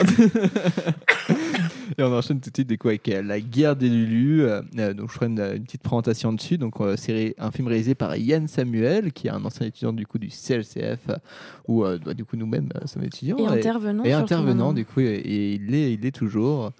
Et, euh, et, euh, du coup, j'hésiterai pas. J'irai lui proposer de, de venir dans, dans ce podcast. On verra si- s'il accepte euh, ou pas. Mais je pense Ça que dépend ce que tu vas dire de, de- son film. En fait. Faut le saucer, film. là. Tout Faut le dépend de ça. Oh mon dieu, elle a été géniale. 5 sur 5 sur Letterboxd. Ah, donc euh, la guerre des Lulus, c'est euh, une adaptation de BD qui, euh, euh, d'après les quelques images que j'ai vues, a l'air un peu plus sombre que le film. Le film est un peu plus, euh, un, un peu joué. Enfin, c'est un film euh, pour pour enfants. Enfin pour euh, bon, les- on peut le voir aussi grand, mais euh, je pense ouais euh, pour les enfants, c'est il marche bien en tout cas. Ah, donc c'est l'histoire pour l'histoire, c'est à l'aube de la Première Guerre mondiale, un village de Picardie, euh, dans un village de Picardie, quatre amis inséparables, Lucas, Luigi, Lucien et Ludwig, forment la bande des Lulu. Ces, orph- ces orphelins pardon, sont toujours prêts à unir leurs forces pour, pour affronter la bande rivale d'Octave ou échapper à la surveillance de l'abbé Turpin. Lorsque l'orphelinat de l'abbaye de Valencourt est évacué en urgence, les Lulus manquent à l'appel, oubliés derrière la ligne de front ennemie, les voilà livrés à eux-mêmes en plein conflit. Donc voilà pour, pour l'histoire. Donc, euh, effectivement, on vient, on vient commencer le film avec euh, Ludwig, donc l'un d'entre eux, on, on voit sa mère qui ne peut, comment dire, n'a pas d'argent pour le garder, qui va, qui a accepté un poste en Suisse. euh, du coup, elle va devoir travailler. Euh, et, euh, et du coup, elle laisse euh, son enfant dans, dans, ce, dans cet orphelinat-là. Et euh, cet orphelinat a la particularité de, loger ses, orphelins par ordre alphabétique. Et du coup, on a effectivement ces quatre amis qui viennent se retrouver et, qui, et avec leurs prénoms qui commencent tous par Lu. Pour la guerre, effectivement, des Lulu. Ils forment, la bande des Lulu. Au casting, on a, quand même des beaux acteurs. En tout cas, les, les enfants, ils jouent bien. Donc, euh, évidemment, de toute façon, j'allais citer. Donc, on a Tom euh, Castin pour euh, le rôle de Lucas, Léonard Fauquier pour Ludwig, Mathis Agro pour Luigi et pour Luigi. Euh, on a Paloma Lebeau pour Luce, qui, qui du coup euh, fera aussi partie, et une des enfants qui- qu'ils vont rencontrer, euh, qui va rejoindre la bande des Lulu. Et euh, Lou Pinard dans le rôle de Lucien. On va aussi euh, avoir Isabelle Carré euh, dans le rôle de Louise, euh, Louison, euh, mais euh, ce personnage est plus désigné comme la sorcière.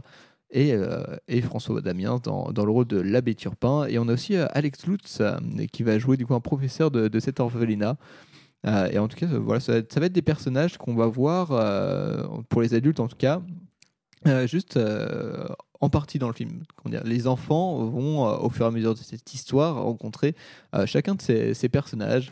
Donc, euh, on les retrouve du coup à, à l'orphelinat avec du coup François Damien, sans Turpin. D'ailleurs, on- moi, je n'y ai pas cru du tout en, en- en François Damien, sans, en abbé.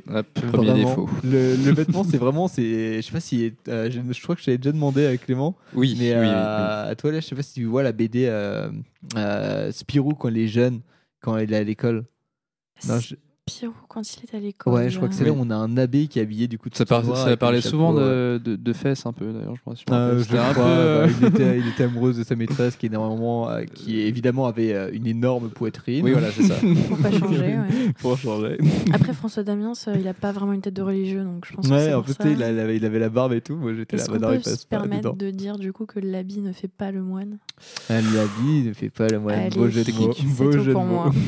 Mais finalement, c'est peut-être justement une, une- pas une référence, mais un, un- un personnage BD, justement, peut-être François Damiens. euh, Ouais, ouais, c'est bah oui, c'est ça. Ouais. je- Mais, euh, mais en tout cas, enfin, après, euh, au niveau du jeu, euh, bah, il est bien. Je pense qu'il correspond au personnage. J'ai pas lu la BD, mais euh, comment dire, ça passe bien. C'est juste euh, au niveau du physique, je vois pas dans ces vêtements-là. Genre, j'avais pas à le prendre au sérieux. Ça.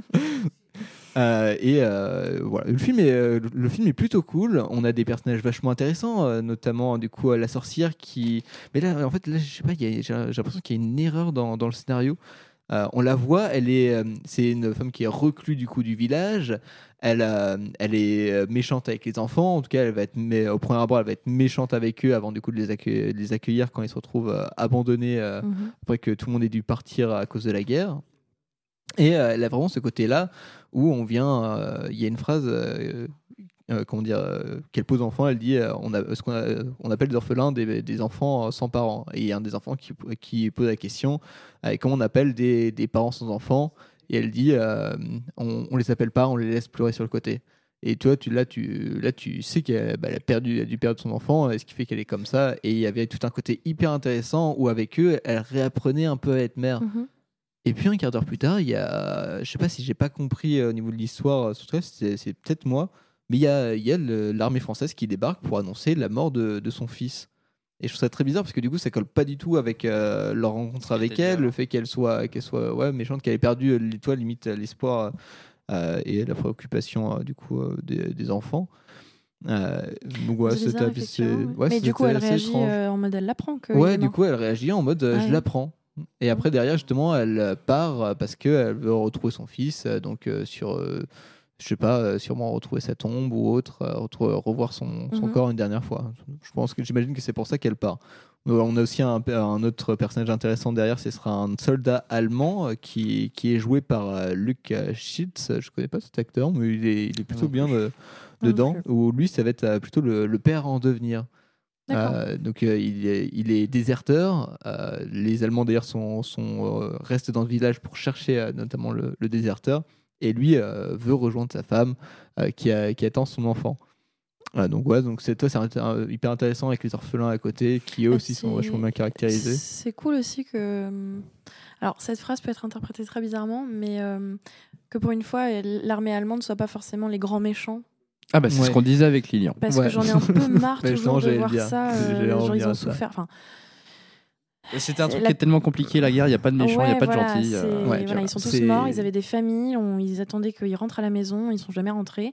Ça reste des humains, donc euh, c'est c'est horrible ce qui leur est arrivé aussi. Bah, c'est c'est vraiment une thématique du film. la- hein. Ouais, la plupart en plus ne voulaient absolument pas partir. Quoi. Mm. Enfin, ils n'étaient pas d'accord avec le régime en place. Et ouais, bah, quand tu Mm. es un homme, malheureusement, de moins de 50 ans à cette époque-là, euh, c'était le front direct. Mais euh, il y a aussi un, un très bon film euh, qui, était, qui est sorti sur Netflix il n'y a pas longtemps. Euh, rien de neuf Ah, c'était à, l'ouest. rien de nouveau. Ah ouais, ça, euh, ça date d'un livre de Éric le Maria. Remarque. Bah, Ah, c'est bah, un très beau film, vraiment incroyable. Bah, sympa, Et la musique minimaliste de ouf, mais reprise de façon différente. Un peu comme dans Babylone, aujourd'hui, la musique, c'est la même, mais elle est reprise différemment, avec différents tons, et elle est incroyable. Ok, bah stylé, bah voilà, un, un bon film, Voilà. des bonnes musiques. C'est sur Netflix. Hein, Quoi demander de mieux Euh, Donc voilà, j'allais en venir parce que c'est vraiment une thématique du film. Euh, Mm. Ce qu'ils disent, c'est que la guerre, c'est c'est un problème d'adultes. Mm. Et du coup, c'est là où on voit les adultes parce qu'on voit effectivement, il y a l'armée allemande qui vient détruire ce- village, euh, mais on a aussi l'armée française, je ne dirais pas pourquoi, qui est, qui est montrée à faire des, pas des dingueries qui font, qui font mal au cœur des, des spectateurs. Euh, le film, voilà, de ce côté-là, franchement, il est bien fait. Il y a une vraie thématique, même euh, le film commence en, Bah, aussi c'est sur ça, parce que tu vois, tu as, Alex Lutz euh, qui fait un cours pour les enfants et qui vient euh, montrer Charlemagne et les frontières. Tu vois, ils viennent parler des frontières. Euh, et euh, et il y a Octave, donc le méchant enfant, qui vient s'en prendre au Lulu, euh, qui, euh, qui est là. euh, euh, comment dire bah, on, est juste, on ferme les frontières, on se sépare d'eux, et de toute façon, c'est nos ennemis. Les Allemands, c'est nos ennemis, c'est nos ennemis, c'est nos ennemis. Mm. Euh, il n'a il a pas d'autre discours ni, ni d'autres arguments. Et Alex Alex Lutz ça vient lui dire justement que à fermer, enfin, il y a le message de euh, ouais, à fermer les frontières, c'est comme ça qu'on se fait des ennemis, parce que du Mm. coup, on n'essaye jamais de, de se comprendre, de se découvrir, etc. Et du coup, on vient toujours s'en prendre à l'autre parce qu'on apprend qu'il a un truc de plus que nous, ou il y a un truc qui nous intéresse ou autre. Alors que toi, si on les ouvre, justement, on vient euh, euh, s'ouvrir au partage, euh, etc. Mais de toute façon, euh, les frontières, c'est un sujet compliqué. Mais du coup, dans, ce univers- toi, dans, dans cet univers d'enfants, c'est- c'est 2023, c'est bien dit. Toi. toi, pour les enfants, toi, je trouvais, je trouvais que c'était bien dit. euh, Les messages étaient assez beaux. Euh, on, voit, voilà, on, a aussi Ahmed Silla qui joue dedans, et qui joue, euh, lui, je crois que c'est bah, un tirailleur, du coup. un- J'ai du mal avec Ahmed Silla. ah, moi aussi, mais là, il est, non, il est bien. Bah, là, je vois pas. Lui, ça fait un- il a un peu aussi l'effet François Damiens, où du coup, j'ai Ouais, à, ne pas voir Ahmed Silla, tu vois, Ouais. devant moi. Euh, mais euh, non, il est pas trop comique, il passe bien dans son personnage. hein. Franchement, il passe bien. Non, mais je veux dire Euh, le, le visage. Tu ouais, vois, le de- visage. Et son visage. Ouais, et puis j'arrive après, pas à voir tous autre les... quelqu'un d'autre qu'Ahmed Silla, Ouais, c'est ça. Tous les mecs qui ont commencé par faire des one-man shows, c'est impossible après de les dissocier de leur propre personne, je trouve. Oh, ça va, mais lui, en fait, il y avait ce côté-là d'imiter toujours les gens, du coup, en fait, euh, de jouer des personnages euh, dans ses spectacles. Donc, je pense que, je pense que ça doit être pour ça. Euh, donc, ouais, donc on a les, les Lulu aussi qui sont, euh, qui sont euh, caractérisés. Là, on est plutôt sur la bande assez habituelle d'enfants. T'as, Mm. t'as le costaud qui aime bien manger. T'as le, le plus grand, le beau gosse qui, est, qui est le chef. T'as le tout petit. qui est, lui, lui c'est vraiment le personnage de la guerre des boutons. en plus, qui est- bah, du coup, il y a eu un film, La guerre des boutons, qui a été, Oui. qui a été fait par Yann Samuel. Euh, qui est ce personnage-là, c'est euh, si, j'avais su, je serais pas venu, tu vois. C'est ce personnage-là. C'est pas De- si j'aurais su, je serais pas venue. Je crois. En je plus, crois- genre, ouais, euh, la faute. euh. euh, ouais, ça. Ouais. mais- Non, ils sont bien. D'ailleurs, la mise en scène est, est vraiment, euh, vraiment bien, je trouve. Il y a des trucs, mais vraiment à la con. qu'on- on ressent, tu vois, tout ce qu'on nous apprend au CLCF euh, de ce côté-là. Euh, Enfin, ouais, j'ai ressent- senti l'apprentissage du CLCF un peu dans ce film. Enfin, je sais pas, des, des plans efficaces, simples, euh, qui, est- qui viennent raconter que. que- bon, Ouais, c'est un peu pour- tous les films, mais, dans- mais plus particulièrement celui-là, où je sais pas si c'est parce que je me disais que c'était un film de Yann Samuel qui vient Peut-être. d'ici. Ça peut, ça peut être bah, aussi quand t'as l'info, c'est quand même vachement plus facile de Ouais. faire le rapprochement, c'est sûr, mais. Mais comme tu revenais là sur les enfants là qui sont caractérisés simplement et peut-être il y en Et a t'as qui le- vont partir sur le cliché, mais pour moi euh, c'est la meilleure écriture pour ça. Ah oui, mais en fait, je, ouais, mais est-ce que c'est, est-ce que c'est, euh, comment dire, quelque chose qu'on va devoir euh, garder ou c'est des, comment dire, des personnages que, qui un jour vont vraiment changer, tu vois, où on va, on va en trouver d'autres. Comment ça? Ah, bah, parce que c'est là, c'est des, c'est des caractéristiques de personnages que, qui sont vachement utilisées quand même Ah pour oui, ce oui. genre de groupe d'enfants. Oui oui. Bah moi moi ça me déplaît pas du tout ça. Je, Ah, moi je- j'aime je le- aussi. Je le hein, ferais aussi euh, quoi. Tu je vois. me demande, euh, ouais, est-ce que, est-ce qu'on va en trouver d'autres euh, par la suite? Peut-être. Se, sortir un peu de, de, de, de ces clichés parce que là, là, ça fait, toi c'est un peu c'est dans le cliché ça marche. Franchement c'est bien et tout c'est super bien géré. Euh, mais euh, mais c'est du coup c'est c'est le cliché de ce groupe euh, d'enfants. C'est c'est pas c'est pas un Mais mauvais point du moi, tout pour le film. ils- Quand ils vont dans les Ouais, ça va avec le film- ça, ça va avec le va film avec de bande. Ouais. ça va avec le film clairement. Je trouve quand ils vont dans ces clichés comme ça, euh, les, les enfants euh, acteurs jouent moins bien que quand on leur demande d'émuler un, un quasi-adulte. ouais Genre, euh, Ah oui. notamment, enfin, il y a un film vraiment où l'actrice qui, qui avait une dizaine d'années au moment du film, euh, ça m'a époustouflée. Alors, j'ai de nouveau pas le titre, mais c'est avec Chris Evans. C'est euh, la fille, c'est une petite blonde qui est genre super douée en maths et Ouais. elle prend des cours du coup à l'université, alors qu'elle a 10 balais la meuf. Et sa grand-mère voudrait qu'elle aille à fond là-dedans et la gamine veut pas trop parce qu'elle a perdu sa mère qui était une grande mathématicienne. Enfin, c'est tout un truc. Et en fait, l'actrice est incroyable. Ok Euh, vraiment, c'est, c'est- je- ça serait bien que je retrouve le titre, mais bon. Euh, je vais essayer en tapant Chris Evans pour voir. Euh, ben, Mary, M-A-R-Y. C'est un Ok. film qui est sorti en 2017 et l'actrice c'est McKenna Grace. Elle est super connue.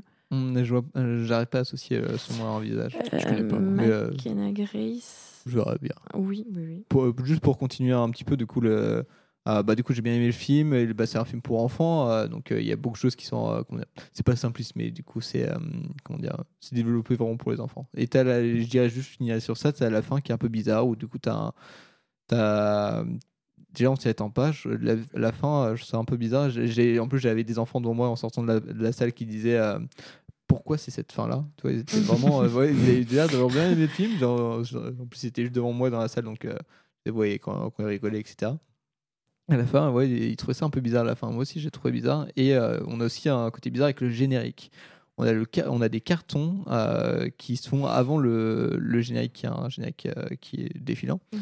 Euh, et Et on s- à ce moment-là, en fait, dès que ça débarque, ça surprend tout le monde et on se pose la question est-ce que le film est fini? Ça fait vraiment un sentiment bizarre qui, qui va vraiment te sortir du, fin, enfin, du film à, à la dernière seconde. Quoi.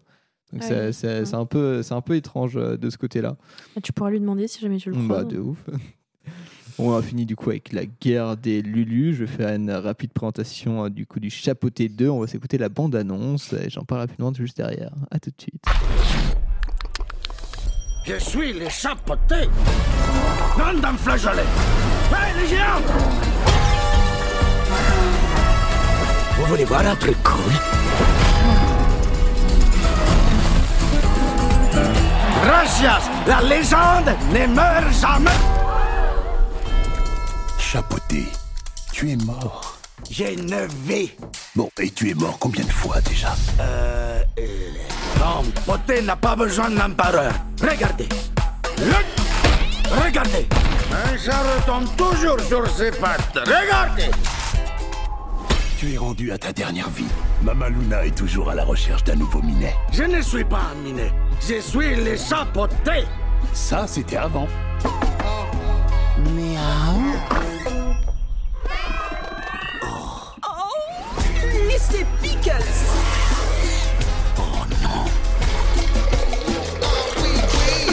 C'est le pot des humains, Pickles. Il est là, ton petit coin. C'est donc là qu'il faut renoncer à toute dignité. T'as pas une tête de Pickles? Ah ouais T'as pas une tête déjà Bon, d'accord, j'avoue, je suis un chien de thérapie. Tu veux frotter mon bidon? Même pas en rêve. Ils m'ont retrouvé. Boucle d'or et les trois ours, famille des mafieux Fais-la causer. Excusez-moi, ma chère. On est à la recherche du célèbre chapeauté, vous savez peut-être où il est. C'est quoi un chapeauté? C'est... Moi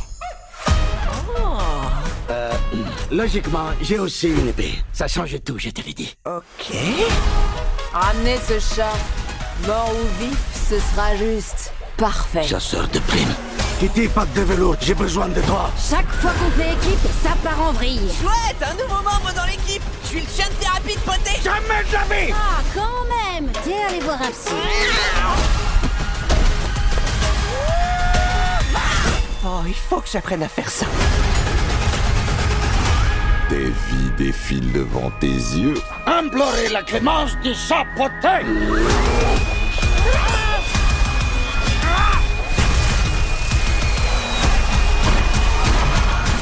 Mmh, espresso.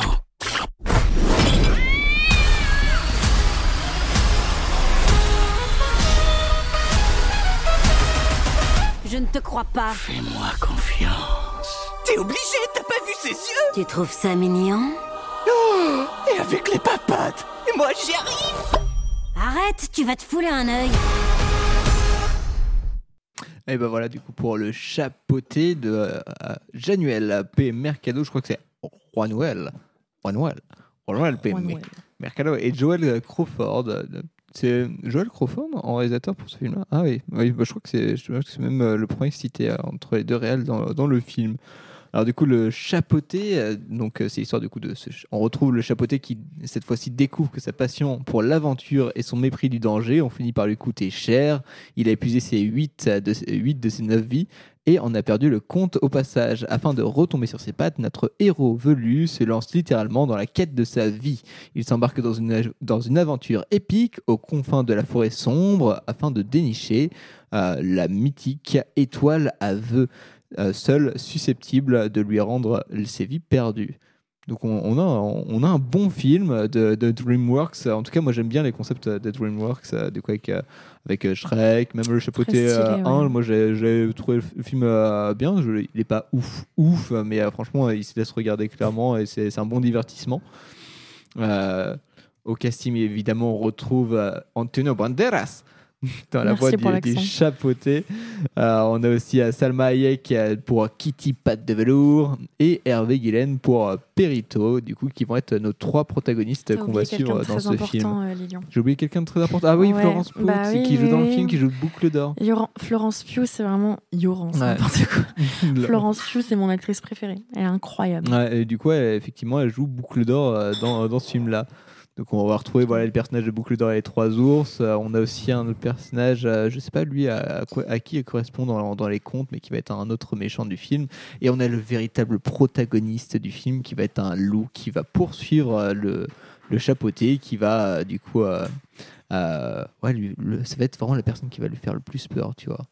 Genre, euh, en plus, il a une super introduction où le chapeauté, lui, il s'en fiche un peu d'avoir perdu ses, ses huit vies. Tu vois, il est toujours en mode euh, je suis la légende, je n'ai peur de rien, etc.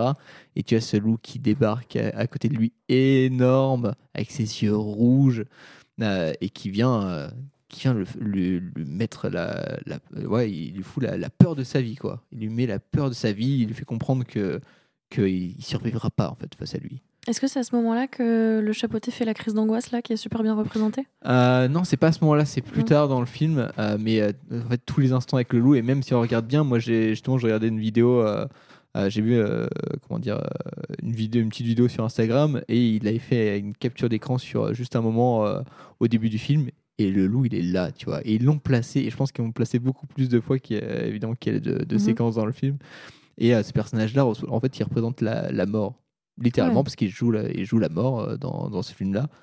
Euh, et, euh, et ouais, du coup, c'est hyper intéressant parce que du coup, on a, on a du coup, euh, finalement, lui, il a raison, le méchant. Tu vois, de- le chapeauté, il, il en a rien à faire de la mort, il a dénigré ses, ses, ses huit vies, et c'est pour ça que, que la mort vient le poursuivre à ce moment-là. Et, euh, et euh, comment dire, et ça, ça joue aussi à l'encontre du, du personnage chapeauté qui, qui essaye de récupérer ses huit vies juste par un seul vœu, tu vois, c'est la magie. Lui, il dit, ah bah la magie va régler euh, tous mes problèmes. Euh, et, euh, et lui, y arriver, non, c'est pas aussi facile que ça, tu vois. Et, parce que c'est pas ça qui compte.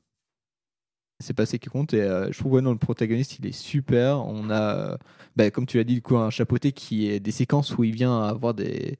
Il, flippe, il, a peur, il a, il perdu toute confiance, euh, il, a peur du, danger, il a perdu son côté légendaire. Et il a même une phrase, justement, quand il va se relancer dans l'aventure euh, pour, euh, pour, récupérer ses vies, euh, euh, il y a du coup Perito qui lui dit Ah, tu es le chapeauté Il dit Non, pas encore. Parce qu'il a, il a- perdu, il a perdu ce côté, ce côté-là légendaire euh, qui, Après, qui le- fait sa force. Donc, le euh, super-héros perdu qui doute de ses pouvoirs, c'est quand même euh, Ouais. trame scénaristique qui ah, est mais bien très sûr, mais, est- en tout cas, c'est très bien travaillé. En tout cas, dans, non, le film, il n'y a pas.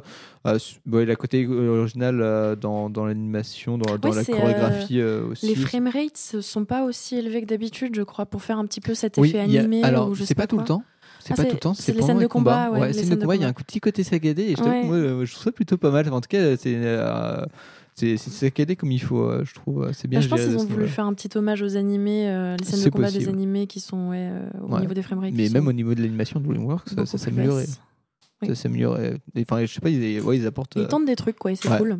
Ouais, il y a le- la 3D est superbe, les dessins sont superbes. Euh, donc voilà, un petit film euh, à voir avec des, des personnages intéressants euh, pour retrouver euh, voilà, toujours euh, le chapeauté qu'on qu'on- qu'on aime depuis, bah, depuis Shrek. Hein. Franchement, ouais, ouais. découvert dedans. Il y a des références à Shre- à Shrek dans ces films-là Oui, des références. Ah. Des références. Là, on discute. Oui, bah, euh, comment dire, euh, bah, d'ailleurs on voit Shrek euh, dedans, tu vois, Ah ouais on retrace un peu, il y a une séquence, on retrace fou, la vie du chapeauté, et du coup on passe euh, Mm. par, par Shrek, etc. Ok. Que pour ça, faut aller le ouais, mais ça dure deux secondes, toi, tu vois. Mm. Il y a aussi Ouais, petit biscuit euh, qu'on voit, et Pinocchio. Du coup, euh, euh, les derniers mots du coup pour le chapeauté, allez le voir, il est en salle actuellement. euh, du coup, vous pouvez le retrouver à- en VF. Et il y a aussi euh, du coup la version VO à, à Bercy sur Paris. Pour, euh, c'est là où je l'ai vu. Euh, Il y a que à 21h pour la VO, en tout cas pour euh, entendre la voix de Antonio Banderas dans le rôle de Encore une fois, merci du pour chapeauté. bah non, mais en même temps, Antonio, c'est un, Ouais. c'est un mec culte, tu vois. Ouais, exactement, le Zoro, le masque de Zoro. Bonne Pénélope. rêve. Bonne Ah non, c'est pas Pénélope Cruz, non, c'est. euh, J'ai oublié. Zeta Jones, Catherine Et Zeta Catherine Jones. Zeta-Jones. Ah oui. Incroyable. Putain, oui. rôle. Mais en tout cas, voilà, on, va, on a fini avec euh, du coup les films euh, au cinéma. On va passer au film du jour, donc euh, les James Bond de Daniel Craig. Et on va s'écouter tout de suite euh, I Want to See the Bright Light Tonight de Richard et Linda Thompson pour le film Looper. Et on se retrouve tout de suite. I'm so tired of working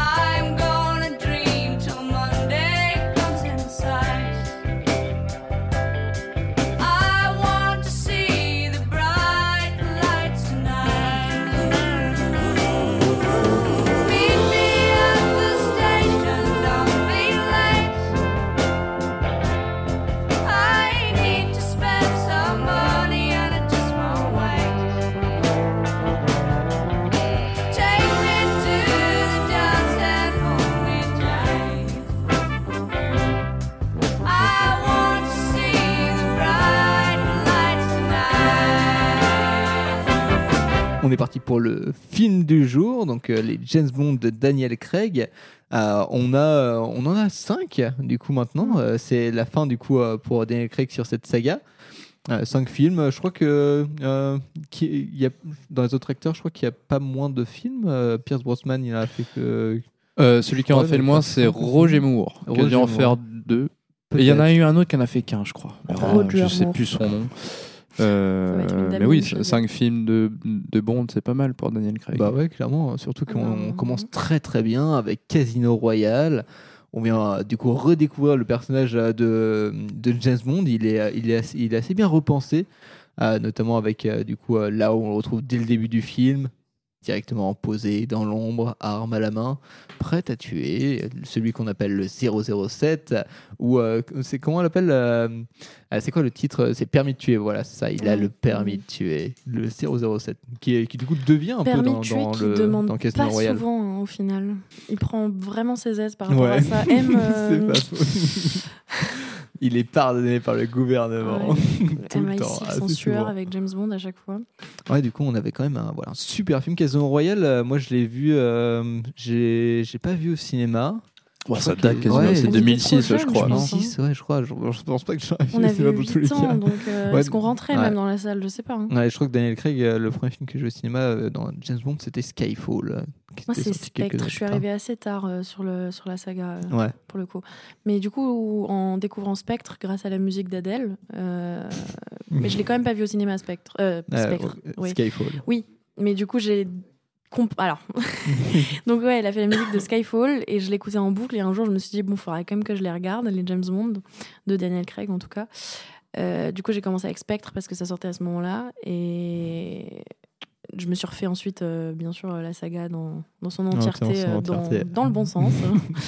et Casino Royale, étonnamment, euh, c'est pas du tout mon préféré. hein. Ah ouais Ah ouais Euh, Ah ouais je sais, alors très. euh, sais- Fort ouais, ouais. Non, c'est pas mon préféré. Je sais pas si c'est parce que du coup, je l'ai vu si tard qu'au final, euh, l'image faisait déjà un peu vieille. Il- il y a Euh, et il se ressemblait grand, plus trop. Je sais plus. Du coup, euh, j'ai un peu eu du mal à accrocher. Mais. euh, Et Quantum of, Quantum of Solace, le deuxième, alors lui, waouh, la bouse. C'est- c'est celui qui est le moins apprécié Ah de. bah, en même temps, l'histoire est nulle à chier. hein. Mm, Et mm. étonnamment, le, du coup, dans Quantum of Solace, le méchant, c'est un Français. Donc euh, ça Ouais. m'étonne pas tant que ça, parce qu'on Ah n'est oui, pas très fort en euh, méchant, les Français. c'est Mathieu Amalric. C'est pas crédible du tout. Et bien sûr, du coup, euh, après, avec euh, Skyfall, le méchant, c'est Christophe Waltz. Ouais. Et Christophe Waltz, un de mes Ah acteurs non, préférés. Skyfall, c'est. Non, c'est pas Christophe. Dans Ah, Skyfall, c'est dans Spectre. Javier. Ah non, non, Bardem. mais il est. Non, Ra- il arrive euh, pas à la fin, non, ça c'est Javier Oui, c'est Bardem. Ouais. Ah non, il est, il est non, là depuis non, longtemps. Ouais. Ah oui, oui, non, j'ai un doute. T'as peut-être Non, raison. Oui, non, non, t'as raison. Non, Skyfall, c'est Javier en Bardem. Oh là, je sais plus. Skyfall, c'est Bardem parce qu'il a, il a plus de dents là, il est tout Ouais, il est horrible, il est blond ou je sais pas quoi là, c'est c'est laid, euh, laid à souhait. Mais euh, j'ai j'ai l'impression que Christophe Waltz, ça fait plus de deux fois qu'on le voit euh, dans les films. Ouais, et bah, il était aussi dans Spectre. du coup. Spectre, et il a puis, fait Bah, euh, Spectre, Skyfall et No Play- Time ouais, to Die, et j'ai l'impression qu'il était un peu dans Skyfall aussi ou quelque chose comme ça. Ouais, La il y y a fin ou... Je sais plus. y. Ils y font référence en tout cas euh, quand ils font son arbre généalogique ou je De sais toute pas façon, quoi. vous connaissez les films du jour, ça joue aussi sur les souvenirs, c'est pas forcément Ah ouais, non, c'est pas- évidemment, mais des films qu'on a vus en tout cas, avec nous. On a, on a surtout un beau casting, je trouve, dans le premier. hein, petite anecdote, Dans, tous les euh, films. euh, mais ouais, tu voulais dire, pardon Petite anecdote, petite anecdote, Casino Royale, quand ils ont annoncé le casting donc avec euh, Daniel Craig, Craig en James Bond, ça a fait une bouse. Mais un flop. Oui. Mais oui, oui, euh, incroyable. Daniel Craig, Ah en, fait, ouais, c'est- ouais. en plus, c'était un mec du théâtre, je crois, à ce moment-là. Ouais, il faisait des films un peu underground, euh, hyper auteur, euh, et il sort là, enfin, il arrive sur une saga qui est. Bah, comme quoi ça a marché. Hein. Ouais, ça, Ah oui, justement, je trouve que justement, le côté théâtre a, a, a joué pour lui, tu vois. D'accord. ouais. En, plus, je, crois que c'était euh, vraiment une volonté euh, de, de la réalisatrice. J'imagine quand même c'est une volonté, volonté du, du réalisateur. Euh, dans le premier, donc, je crois que c'est Martin, Cam- Martin Campbell et on a du coup Mark Foster pour Skyfall. Du coup, on a le réalisateur. Euh, c'est c'est- c'est Sam Mendes Sam qui, qui a Mendes, fait oui. même Ouais, qui a chié le film. Ah bon? Moi je trouve que Bah, il a chié parce qu'il voulait de l'argent pour 1917. Lui, son but, c'était de se faire du fric pour sa boîte de prod. Bon, il l'a pas 1917. si chier que ça, du coup.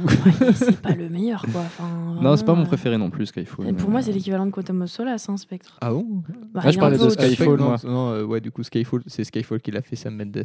Ah, c'est pas Spectre Non, c'est pas Spectre. C'est qui Euh, il, a fait il, a, il a fait aussi Spectre, pardon. Oui, Ouais, il a il a, fait il a fait les deux, on est d'accord. Mais pour Spectre, oui, il a. Ah, mais c'était pour, oui, par contre, pour Skyfall, t'as entièrement raison, il s'est pas chié du tout. Ouais. C'est vraiment Spectre. euh. Et pour le dernier, du coup, le dernier film, c'est euh, Keri Jo- Joji Fukunaga Mm. pour, euh, euh, pour du coup, euh, merde, pour mourir peut-être. hein. No Time to Die. Oui, mais enfin là, c'est le- l'idée, c'est de savoir comment vous avez apprécié. euh, ce- J'allais dire cette parenthèse. C'est pas une parenthèse, Daniel Craig. hein. C'est ce segment de James Bond avec Daniel Craig. Ouais. Bah moi, c'est c'est plutôt une réussite, tu vois. Enfin, moi, je, je trouve bon dans ce personnage, tu vois. Oui, oui. Il est bon. Et puis, on a, on a les acteurs qui l'entourent. Donc, pour le premier, on a Eva Green et Matt euh, Mikkelsen qui sont super dans le film. Matt Mikkelsen qui joue un super méchant. C'est le meilleur méchant pour moi. c'est mon avec, ah ouais, préféré. avec le- la scène de Oh la non, torture qui est, euh, qui est emblématique. De, de- C'est quoi son nom ça, la, la pioche ou je sais pas Ah, quoi? c'est le chiffre. Ah oui, le, oui la pioche, le, le chiffre. Les chiffres, du coup, euh, en VF. Euh, et on a du coup Eva Green en Vesperline qui va un peu euh, poursuivre euh, le personnage de James Bond malgré le fait qu'elle meurt euh, du coup à la fin du premier. Enfin, Mm. du coup, elle meurt. euh, après, on apprend que euh, il y a des délires euh, sur elle, etc. Euh, mais euh, ouais, on a ce personnage-là, même euh, même dans, dans le dernier, je crois qu'on entend un peu parler de- d'Eva Green, euh, enfin de son personnage. Le dernier, c'est un euh, melting pot. Il essaie de... Ouais, on, en- on parlera du dernier. Mais... Genre, euh, là, il va sur la tombe et tout. Ah ouais, du, euh, Du, coup, ils font référence à Eva Green dans le dernier. Ouais. Ouais, Parce qu'il va sur sa tombe, euh, il- ça explose. exactement. euh, il pense du coup que Léa Seydoux a tenté de le tuer. Mm. euh, J'ai oublié le nom du personnage de Léa Seydoux. Mais c'est peut-être ça qui fait qu'on aime moins les derniers, parce qu'on on, on, on s'enfonce vraiment dans, dans le personnage de James Bond avec euh, beaucoup de choses qui, Ouais. est, qui est, comment dire, euh, qui appartiennent pas forcément au thé- au classique du personnage, Mm. parce que euh, il vient vraiment évoluer hein, pendant cette saga. Bah, c'est Et avec bien, les personnes qui hein. Mais oui, justement, c'est normalement c'est plutôt bien, mais euh, mais apparemment du coup, euh, vu euh, vu les retours euh, sur les sur les deux derniers notamment.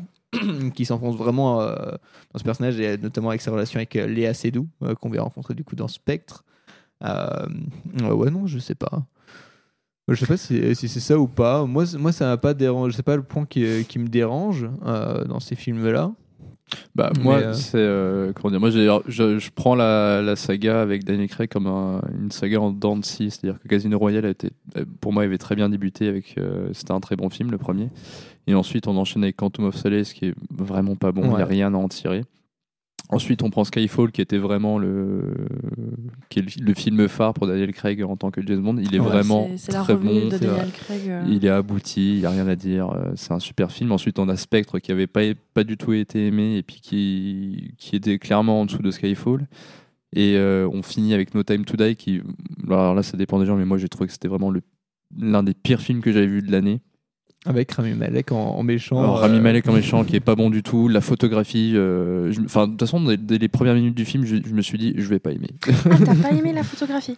Non, non, j'ai trouvé que c'était vraiment moche euh, sur tous les points.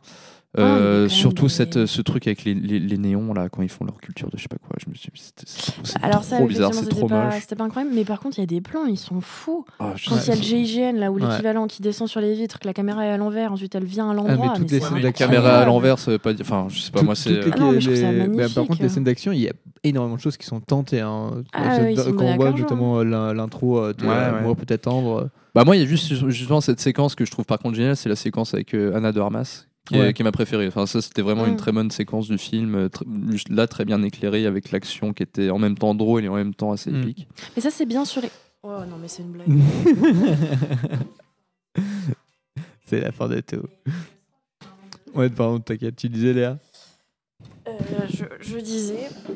euh, Tu disais un Oui, truc, les ouais. James Bond, je trouve que c'est un bon mélange de- d'humour et d'action. Ils arrivent vraiment à faire la part des choses. Ah, ouais. Sur les C'est c'est pas de l'humour super lourd. Alors, sur, l'humour, je euh. dirais que ça joue sur la, la classe anglaise. euh. oui c'est ça Ouais. Est-ce ouais. que t'avais pas trop sur Casino, euh, que- Casino oui, Casino Royale, euh, que je trouve il est, premiers, il est assez hard boy, il est assez dark euh, dans Ouais. le premier. Il est un peu plus vénère, je trouve. Et après, il s'adoucit un petit peu. Bon, c'est avec l'évolution du personnage, mais euh, Après, il y a aussi 10 ans, enfin plus de 10 ans qui séparent le premier du dernier, Oui, donc je pense qu'il y a aussi eu un- une évolution dans le cinéma Ouais. qui a fait que. jusqu'à le faire mourir avec un doudou à la main dans le dernier.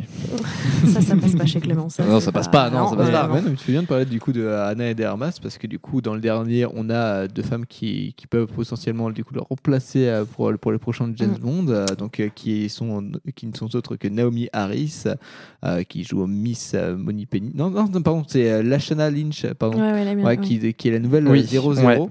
Euh, je crois que euh, Naomi Harris, on la, on la voit dans, dans les autres films, dans, en tout cas dans certains films. De Skyfall à No euh, Time to Die, No Time to ouais, Die, je je suis sûre. Les deux premiers, je ne sais pas. Et Naomi Harris, elle a aussi joué Tia Dalma dans Pirates des Caraïbes. Et rien que pour ça, je la, je la trouve incroyable. Ah, elle est, elle est- ouais, ouais, Oui, elle c'est- joue super oui, bien. Oui, c'est la, sorcière, enfin la sorcière, la, la, La déesse, c'est une déesse. un ouais, truc la comme ça, déesse crois. qui est Ah amoureuse, oui, oui, amoureuse de pardon, je- Je, Barbossa. là. confonds avec Ouais. euh, celle qui monte, euh, qui appartient à l'équipage de ce fameux Jack. Ah non, ça c'est Elisabeth Swan, monsieur. Ouais. Non, il y a une autre, euh, du coup, euh, une autre femme. Qui est, ou du coup, même euh, dans le 1, quand il passe Ah devant non, ouais, son équipage, elle apparaît deux minutes, devant- où Non, ils non, sont ouais. tous déglingués et tout. Elle joue Tia Dalma, vraiment un- l'espèce de sorcière déesse euh, Ah qui non, est amoureuse de David Jones. C'est Sa- Sal- Saldana, je crois. là. Zoé Saldana, Zoé ouais. Saldana sur- qui est aussi dans Avatar et vraiment Les Gardiens de la Galaxie. Cette meuf se fait un portefeuille en or. Aujourd'hui, ouais, je, vois- je viens plein, de- plein de posts sur les réseaux sur le fait que toi, on la voit avec tous les films dans, Mm. dans lesquels elle joué, euh, qui est qui, ouais, gros blockbuster euh, d'action et qui ont très bien marché derrière. Après, elle est aussi très bonne actrice. donc, Ouais, euh, bah aussi. hein. C'est justifié. Euh, moi, j'ai envie de vous poser la question. euh, quelle est un peu votre scène euh, la plus emblématique? Enfin, celle que c'est la première où, où vous vous rappelez qu'on pensait à une scène de, de cette saga de James Bond avec, avec, euh, Daniel Craig.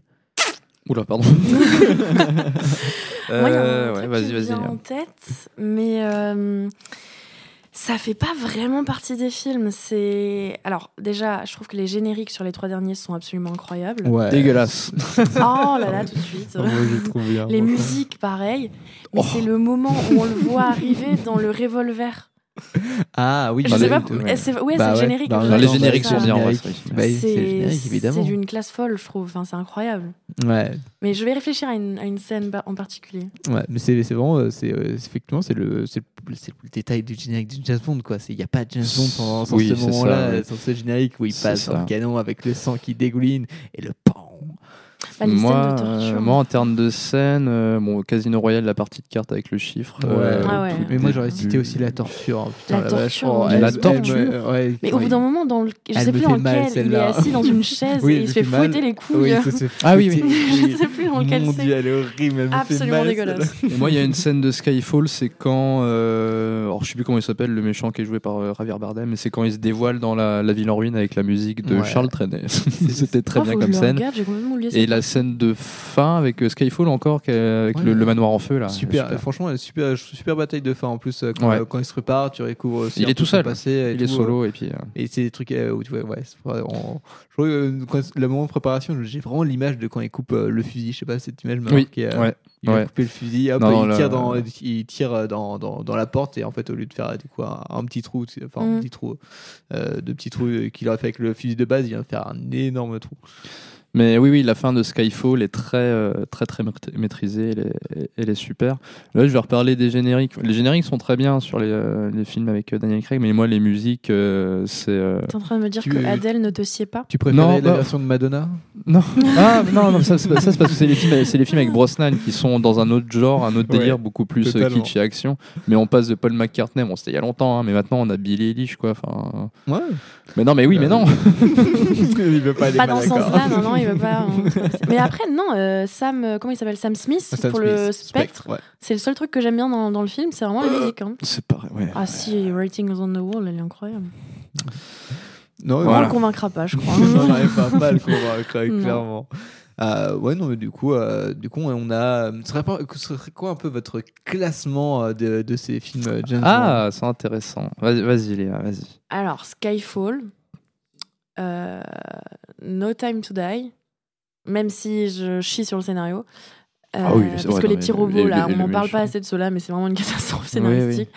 Euh, Casino Royale, bah, du coup Spectre, hein, parce qu'il est quand même vachement mieux que Quantum of Solace. Et donc Quantum of Solace à la fin, parce que le désert, non merci. Ah, oui, oui.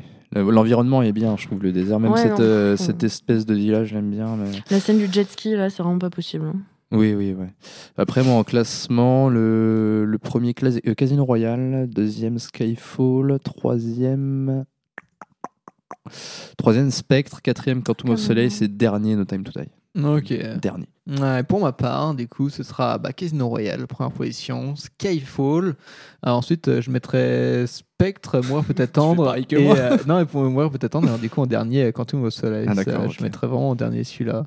Ouais. Mm.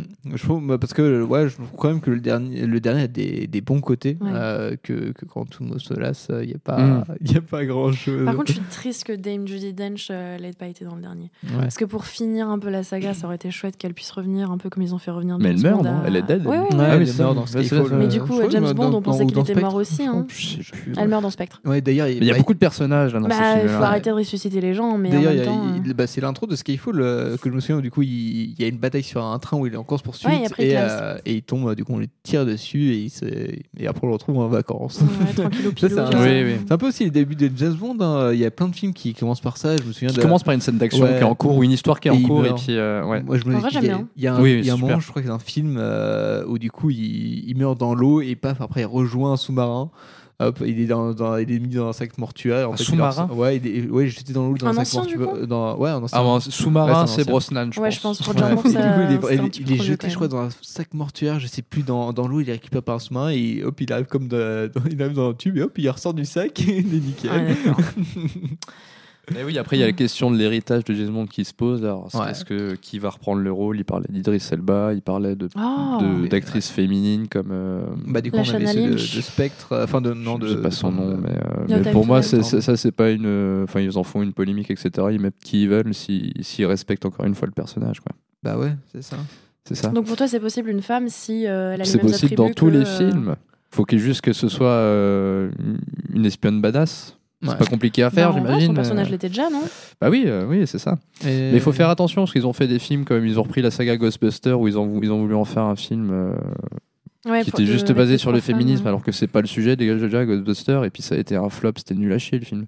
Donc faut, Lequel faut le ah le, Le SOS fantôme. le, euh, Ghostbusters, le- l'héritage, ça s'appelait. Non, euh, non, Non, c'était pas l'héritage, c'était avec, euh, du coup les, les personnages féminins. Ouais, je sais plus comment il Avec s'appelait. Melissa Ouais, bah, McCarthy. je crois que c'est juste euh, Ghostbusters. Je crois Ouais, qu'il y avait même euh. Chris Parce que Hemsworth dedans. l'héritage, justement, j'ai- je sais pourquoi. Et je veux dire, le concept de juste euh, refaire les mêmes films avec des, des, euh, avec des actrices, euh, juste pour dire j'ai mis des actrices. Mais faut pas faire ça pour ça en fait. Bah, ils- ils font ça pour ça, Ouais, c'est ils ça, font quoi. pour ça malheureusement.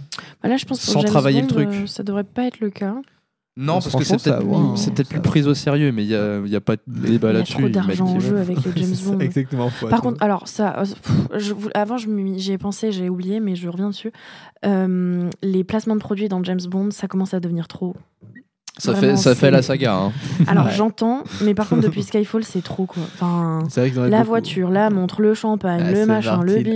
Ouais, oh mais les bagnoles. Et on a euh, des super astuces. Non, On va oui, pas bon, mettre un- Martin, d'accord, la montre aussi, mais le champagne, euh, la un- machine de un café, C15. enfin, ça va. hein. Et qu'est-ce qu'on pense des, des James Bond girls euh, dans, dans cette saga? Mais heureusement que ça a évolué. Hein. Parce que du coup, on en trouve. Du coup, Parce on que maintenant, ils ont des prénoms, c'est plus juste des seins. C'est ça. incroyable. Ouais, ça. ouais. On a, on a Eva Green, ouais, effectivement, qui est personnage emblématique euh, du coup de, de Casino Royale. Euh, Olga Kurylenko, un peu moins du coup dans Quantum of Solace. Et derrière, Ouais, on, a, on a Léa Seydoux. Euh, pour, euh, pour les, les deux suivants, non, Skyfall, on la voit- la pas dans. Skyfall, c'est c'est quelqu'un d'autre dans Skyfall. Je crois que dans Skyfall, d'ailleurs, on a Monica Bellucci. Oui, Euh, oui, oui, oui, qui meurt à la fin, euh, qui meurt à la fin de sa séquence, non Je crois qu'elle se fait abattre dans le jardin, je sais plus. Mais, Non, elle, elle- non, il la sauve, il la sauve. Sais Oui, plus. bah, c'est James Bond en même Ouais, temps. hein. bah, là je vois, je vois dans le casting de Skyfall qu'on a Berenice Ma- Marlowe. Bah, c'était elle. je- Peut-être, ouais, C'était elle. c'était. Mais on a, on a un petit jeu de, de, de sélection avec, euh, avec euh, Naomi Harris euh, entre James Bond dans cette série. Mmh, ouais. Mm. un petit jeu. Où elle vient, euh, vient prendre sa place. Je crois qu'elle commence un peu euh, en mode entre guillemets stagiaire et tout. euh, D'ailleurs, tu Ouais, secrétaire, je sais Ouais. pas. Après, ça reste des personnages préceptes pour, euh, Ouais, pour c'est l'évolution de, de James Bond. Moi, ça me dérange pas tant que ça. C'est pas, Après, ça ouais, reste. euh, faut, de faut- Bond, hein. ouais, faut Ouais. que. Et au enfin, niveau des musiques, vous les classerez comment? des musiques? Ah Bah, Adèle en premier, ça c'est sûr, certain. Ouais, dès l'an premier, je dirais. Après, j'aime bien aussi vraiment juste la BO de James Bond. Ouais, Juste l'orchestre qui joue le. Ah bah oui, c'est super. Moi, les musiques, je mets zéro partout. les gris du groupe, quoi. Les gris du groupe. Oh là là. Non, tu peux pas avoir Adele. Il faut savoir Sam que. Smith et Billie Eilish et dire qu'il y en a aucune qui est bien. Moins un.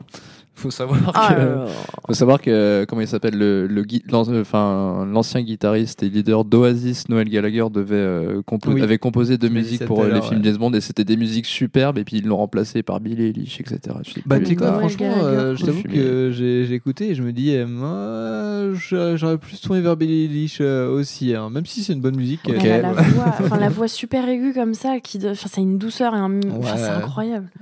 Ouais, mais je trouve que ouais, on a, on a euh, comment dire, euh, euh, dans, parmi tous les James Bond, on a toujours du coup dans la musique un certain thème, tu vois, une, une ambiance et tout. Non, et, faut que ça colle, celle c'est de- sûr, c'est Celle sûr. du coup de, de Daniel Craig.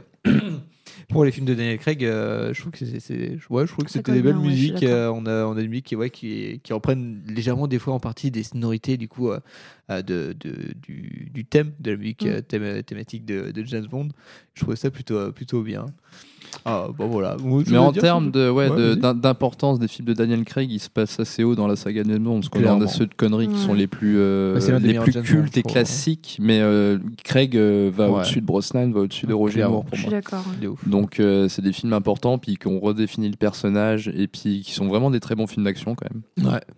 Et je- que- enfin, les acteurs de, de James Bond en général, j'ai quand même l'impression qu'ils se rapprochent beaucoup de leur personnage en tant que personne. Euh, Bah, il est indissociable maintenant. Ouais, Daniel non, mais même dans. l'en- Enfin, je veux dire, quand tu les regardes en interview, après, bon, voilà, vie privée, on les connaît pas évidemment, mais euh, Pierce Brosnan, un, un putain de gentleman. Le mec euh, est vraiment incroyable. Ah oui. oui. Il- Je sais pas, genre avec sa femme, enfin ils sont trop mignons, euh, vraiment c'est, je, je l'adore, il est incroyable, je le sais sur Insta, il lui fait des posts, euh, vraiment le mec il, qui kiffe sa femme à fond et je trouve ça trop mignon. Ouais, il est vraiment en mode euh, père de famille, il est pas vraiment en mode star, on le voit pas vraiment en mode euh, star sur les Ouais, réseaux, il- tu vois. On le voit plus trop maintenant. Ouais, après, vrai. Bah si, il y a comme eu Glass Onion euh, du coup avec sorti, enfin il y a Ah, il a il couteau a joué tiré, surtout dans- bah, Ah non, je parlais Non, de non, Brosnan. Ah non, pardon, il a je- joué suis dans je suis désolé, le film DC Comics là, euh, Ah, Black oui. Adam, oui, il a joué dans oui, Black Adam. Du coup, il joue euh, Docteur, je sais plus, euh, je sais plus quoi, je là. sais, je sais plus. Docteur- comment ça Avec le casque. Strange. Un personnage Ah c'est que franchement j'attendais vraiment cette nuit euh, au cinéma. J'ai pas vu euh, Black Adam. Ah, les retours sont mauvais. C'est pas le Donc film ça de pas envie quoi. pour ce que j'attendrais qu'il soit sur, euh, qu'il soit sur- vraiment sur, sur les plateformes ou autres euh, euh, pour, pour le regarder. Euh, mais c'est dommage parce que du coup, euh, on retrouve quand même dans Black Adam des personnages euh, et vachement intéressants. Mm. Euh, voilà, un autre mot sur, euh, sur la saga James Bond de Daniel Craig. On n'est pas allé précisément, on a fait un truc plutôt global par rapport à. Bah étrangement, moi, moi, je suis pas si. Enfin, je suis. Il fallait que ça s'arrête au bout d'un moment. De toute façon, il Ouais. avait pas compte. Mais Bah, moi, il je suis. arrêter depuis Skyfall. Hein. Ça fait depuis Skyfall où du coup il disait qu'il. qu'il- Ouais, ouais, Mais il s'est pété un il nombre incalculable de genoux aussi. Oui, Enfin, je veux dire, c'est un enfer pour, euh, pour lui euh, physiquement. Ouais. Ah bah il l'a voulu. hein. Bah là- Alors oui, Ah en mais il euh, un genou, ça se remplace pas trop, quoi. Ouais. Mais moi, j'ai hâte de voir la suite, de voir ce Ouais, carrément. On Euh, voit, bah, justement, celle-là, ça va être le, le nouveau ou la nouvelle, euh, Ouais, James Bond, ouais. la nouvelle 0-0. bah, moi, j'irai voir. hein, Euh, bah, Moi aussi, carrément. mais je pense qu'il devrait attendre encore euh, trois ans. Ah bon? Ouais. Ah, moi. Juste le temps qu'on digère, qu'on fasse notre deuil et qu'on passe à autre chose. Non, parce que franchement, moi je dis, le, le- la- du coup, la- la- l'acteur qui va reprendre ce rôle euh, iconique, parce que euh, on est sur un personnage clairement iconique. Hein, Oui, bah. euh, est- C'est vrai qu'ils vont nous mettre Timothée Chalamet. Ah, si c'est ça, je regarde pas là pour le coup, mais. euh, Mais euh, du coup, euh, ce que je voulais dire, c'est vu que Daniel Craig devait partir, je crois, après Spectre ou autre, Mm. bah, en fait, il moi, l'histoire des acteurs et tout, mais je le vois depuis Skyfall, tu vois. Je le vois depuis Skyfall, c'est- cette histoire. Et putain, c'est- j'ai envie, de, j'ai envie que ça se dénoue, tu vois, j'ai envie de savoir. bon, voilà. Bon, c'est fini du coup pour ce film du jour. On va justement s'étou- s'écouter à une des, des meilleures BO euh, pour moi et pour Léa. euh, de- Dis-le, dis-le bien fort, C'est parle français. Skyfall, Skyfall. Lui, euh, Clément, ce sera Skyfall. Pardon. En vrai, euh, celle de Skyfall, ça va. voilà, Skyfall par Adèle, euh, évidemment pour le, pour le film Skyfall, euh, même titre euh, 007. C'est parti.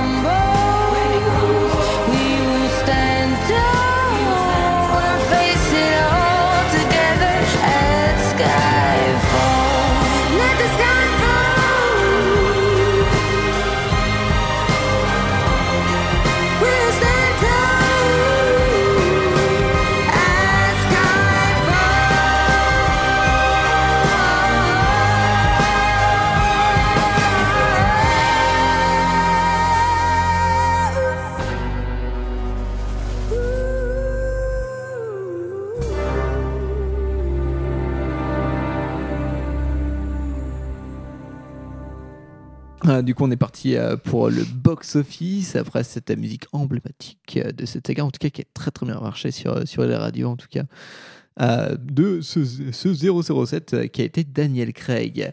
Au niveau du box-office, euh, du coup, c'est le top 10 de cette semaine euh, dans le cinéma français. On va retrouver en dixième position euh, Caravage. On avait parlé la dernière fois avec euh, Elisa. Euh, pour sa ses troisième semaine d'exploitation, on est à 52 031 entrées pour cette semaine. Le, film il a atteint 217 000 entrées euh, au total. Et euh, on va enchaîner avec euh, Megan, 9e position, 70 000 entrées cette semaine, troisième semaine d'exploitation. Il est à peu près à ouais, 400 000 entrées euh, euh, depuis qu'il est sorti. Euh, Tempête, film français, je ne l'ai pas vu euh, avec euh, Pio Marmaille, euh, ça, ça donne un peu envie, j'ai- pas trop entendu parler du film et puis j'ai vu la bande-annonce et je me suis dit ah, pourquoi pas. Et tu m'as dit que c'était un western? Ah, je crois que c'est Ah un- d'accord, mais parce qu'au début je me suis dit c'est autour des chevaux et tout. Je suis, oh là là. Et si c'est un western, ça va. Voilà, 73 000 entrées pour cette semaine, troisième semaine d'exploitation. Euh, on va enchaîner euh, du coup avec euh, les Banshees d'Inisherin, donc septième position. On a aussi parlé du coup la semaine dernière. C'est Antoine qui en avait parlé. Troisième semaine d'exploitation, 80 euh, 83 500 entrées pour cette semaine. Plus, ça avance doucement hein, en tout cas en ce moment le cinéma. hein. Moi je vois là les dernières semaines au box-office, on avait sur les dixième position, euh, même sur des trucs qui venaient de sortir euh, plus de 100 000 entrées. Euh, là, là, on n'a toujours pas dé- dépassé du coup les 100 000 euh, dans, la, dans la semaine. Et, euh, et ça va continuer du coup avec euh, l'Immensita, euh, qui là dernièrement on n'avait pas de- forcément de, je trouve, de, de films qui donnaient envie de voir au cinéma, beaucoup de films en tout cas. Ouais, et l'Immensita faisait partie effectivement des, des seuls. Donc 91 000 entrées, première semaine d'exploitation, il est déjà cinquième position du coup du, du box-office euh, français. Donc euh, vraiment 91 000, c'est le total d'entrée qu'il a fait euh, pour l'instant. On a en quatrième position le Chapoté, 157 000 entrées, presque 158 000.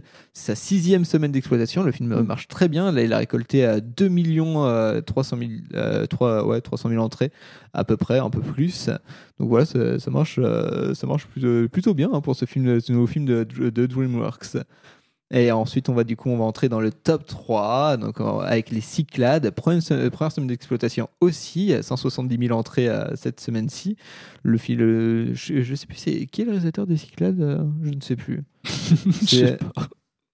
Je sais plus du tout. Continue, je vais te le dire. C'est euh, Marc euh, Fitoussi, voilà, j'ai trouvé. Ah oui, on en avait parlé, je crois. Enfin, ouais, on c'est- avait parlé un peu.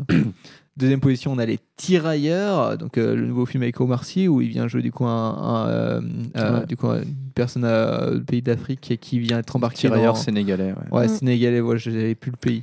Euh, et du coup, il vient être embarqué dans, dans l'armée française avec son fils. parle euh, le ils vont vivre. peul dans le film. Il parle. Le peul. Ah, il parle. Je Tu l'as vu le peul? Enfin, tu, Alors, tu j'ai l'as très vu, euh, envie de le Thierry voir. Non, j'ai j'ai vu euh, des interviews.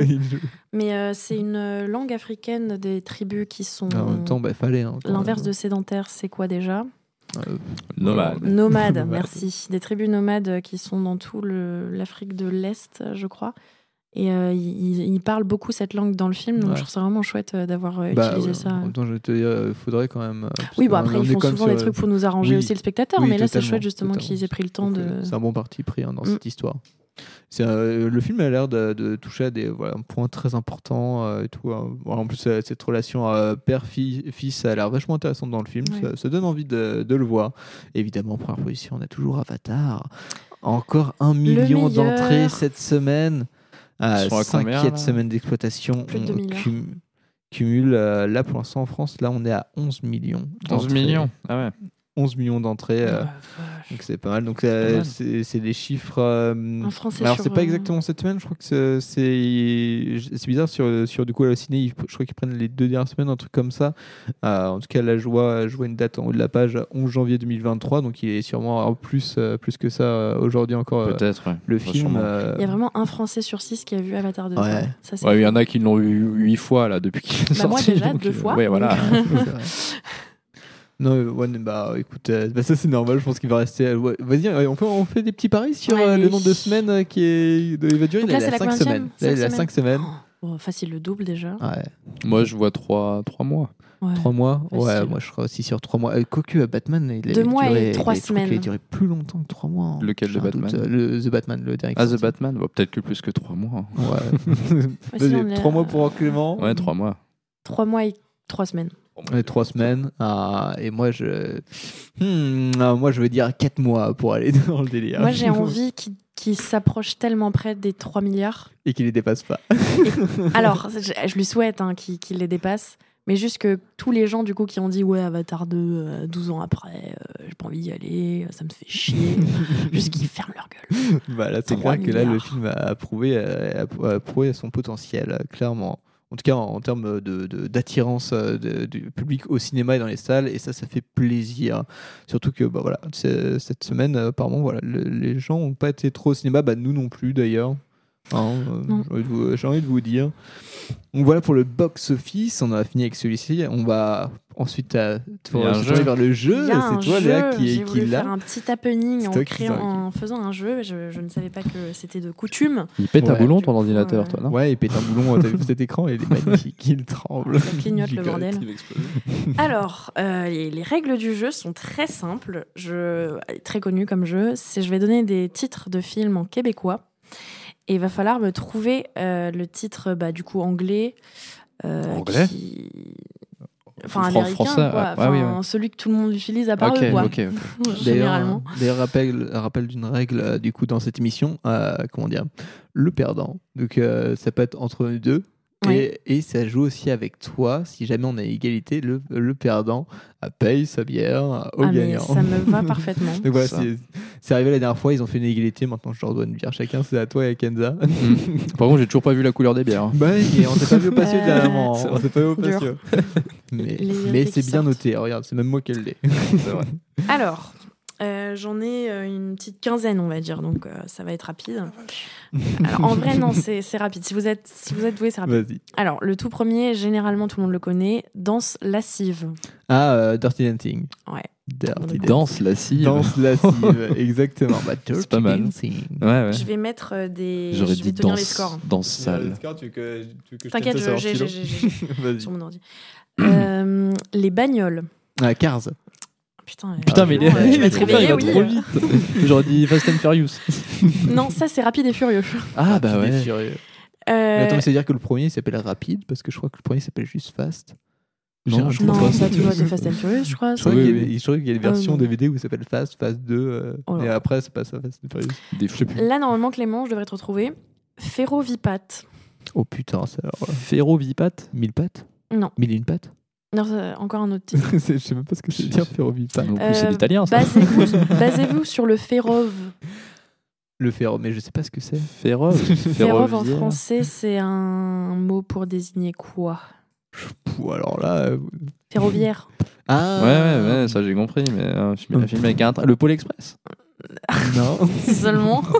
Bah, C'est un film avec un train non, euh, mais non, enfin un titre, faut. Alors peut-être le titre non, mais la traduction de Ouais. train, non, bah, ouais, la traduction de train en anglais est effectivement dans le titre du film. Trainspotting Oui. Train de foot. Ah, Putain, mais j'aime pas ce film. oui, mais du coup, t'as la. Donc, Putain, j'aurais 2-1 pas trouvé, pour hein, Lilian. Trainspotting. euh, ensuite, poulet en fuite. Ah, Chicken Run. Oh, Chicken ah, Run. ouais. Oh, Ah. putain, la vache, elle, tu me sors un film, j'avais en cassette, je l'ai regardé quand Frisson. j'étais petit. euh, Frisson Hmm, Scream. Non, euh, bah non. non. Si, si, c'est Si, ça. c'est Scream. C'est Scream. Oh, Wow. putain, Non, je mais il est m'attendais trop pas, fort. je le m'attendais croyais pas pas, parce que je celui-là. suis trop. Attends, il y a combien Il y a combien là Il y a 4 1 pour, euh, pour Lilian, donc vraiment c'est une Bah, enculade. Pierre, bah, Pierre. Alors ça c'est incroyable, j'ai trouvé ça enfin j'ai trouvé ça poétique. Les silences du désir. Ça n'a rien à voir avec le titre en Le anglais. silence du désir. American Pie. Hmm, Alors OK, d'accord, ça a un peu plus à voir que American Pie quand même. C'est quoi le genre du film euh, Euh, alors, Un drame romantique, je dirais, pas du tout américain pour le coup. C'est pas américain. Non, un drame c'est romantique, c'est français. asiatique, Alors ça, c'est- asiatique. In the Mood for Love. Oui, c'est une Mood for Ah Love. putain Bon, ça ressemble Wong. Kar Wai. Wong Kar Wai. Euh, 4-2. 4-2. La remontada, la ouais, remontada 4-2, peut-être. ouais. L'inconnu de Las Vegas. Las Vegas Parano. Non, mais en, Casino. enfin, en tout cas, euh, non. Mais quand vous allez le trouver, ça n'a rien à voir avec le titre. Ah je ouais. trouve que ça c'est pas Vegas, adapté du tout. Oui, c'est- ça se passe à Las Ça se Vegas. passe à Vegas Ouais. Very Bad Trip Non, Non, c'est. c'est, euh, je sais plus comment il c'est appelle. euh, C'est un vieux film Bah, en fait- non, non même bah, pas. en Je dirais 2000 euh, entre 2006 et 2009.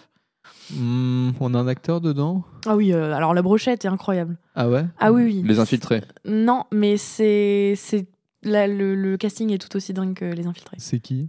Qu'on un Alors George Clooney. Brad Pitt. Ah euh, merde Sean Eleven. Merci. Ah bien joué, un point pour. Polo. Merci Merde. les Un ingé point pour Polo. Merde.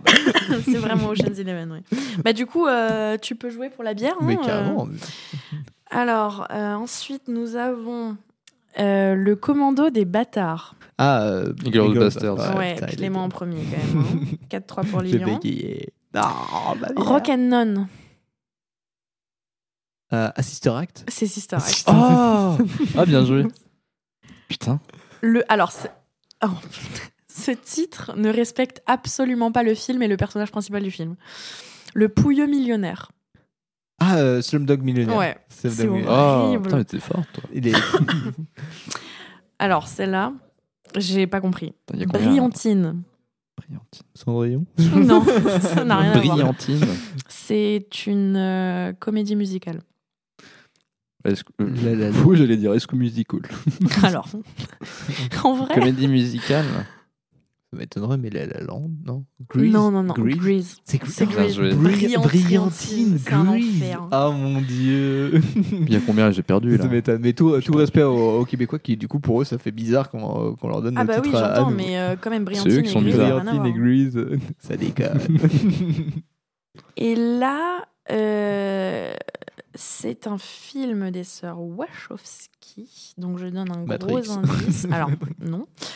Euh, le, le- la cartographie des nuages. Claude Atlas. Ah, Oui, bien joué. Ah, c'est joli ça. C'est cartographie. très joli, je Cartographie des nuages. Bah là, pourquoi Là, euh, franchement, c'est peut-être la première fois que je donne un peu. Mais alors, ils ont vraiment traduit Atlas au premier sens du terme. Quoi. Enfin, je veux Ouais. dire, euh, Ouais. ils sont pas fait chier. quoi. Ah bah ils font souvent ça. hein. Bah, tu Ouais, vois, bah, les- ouais.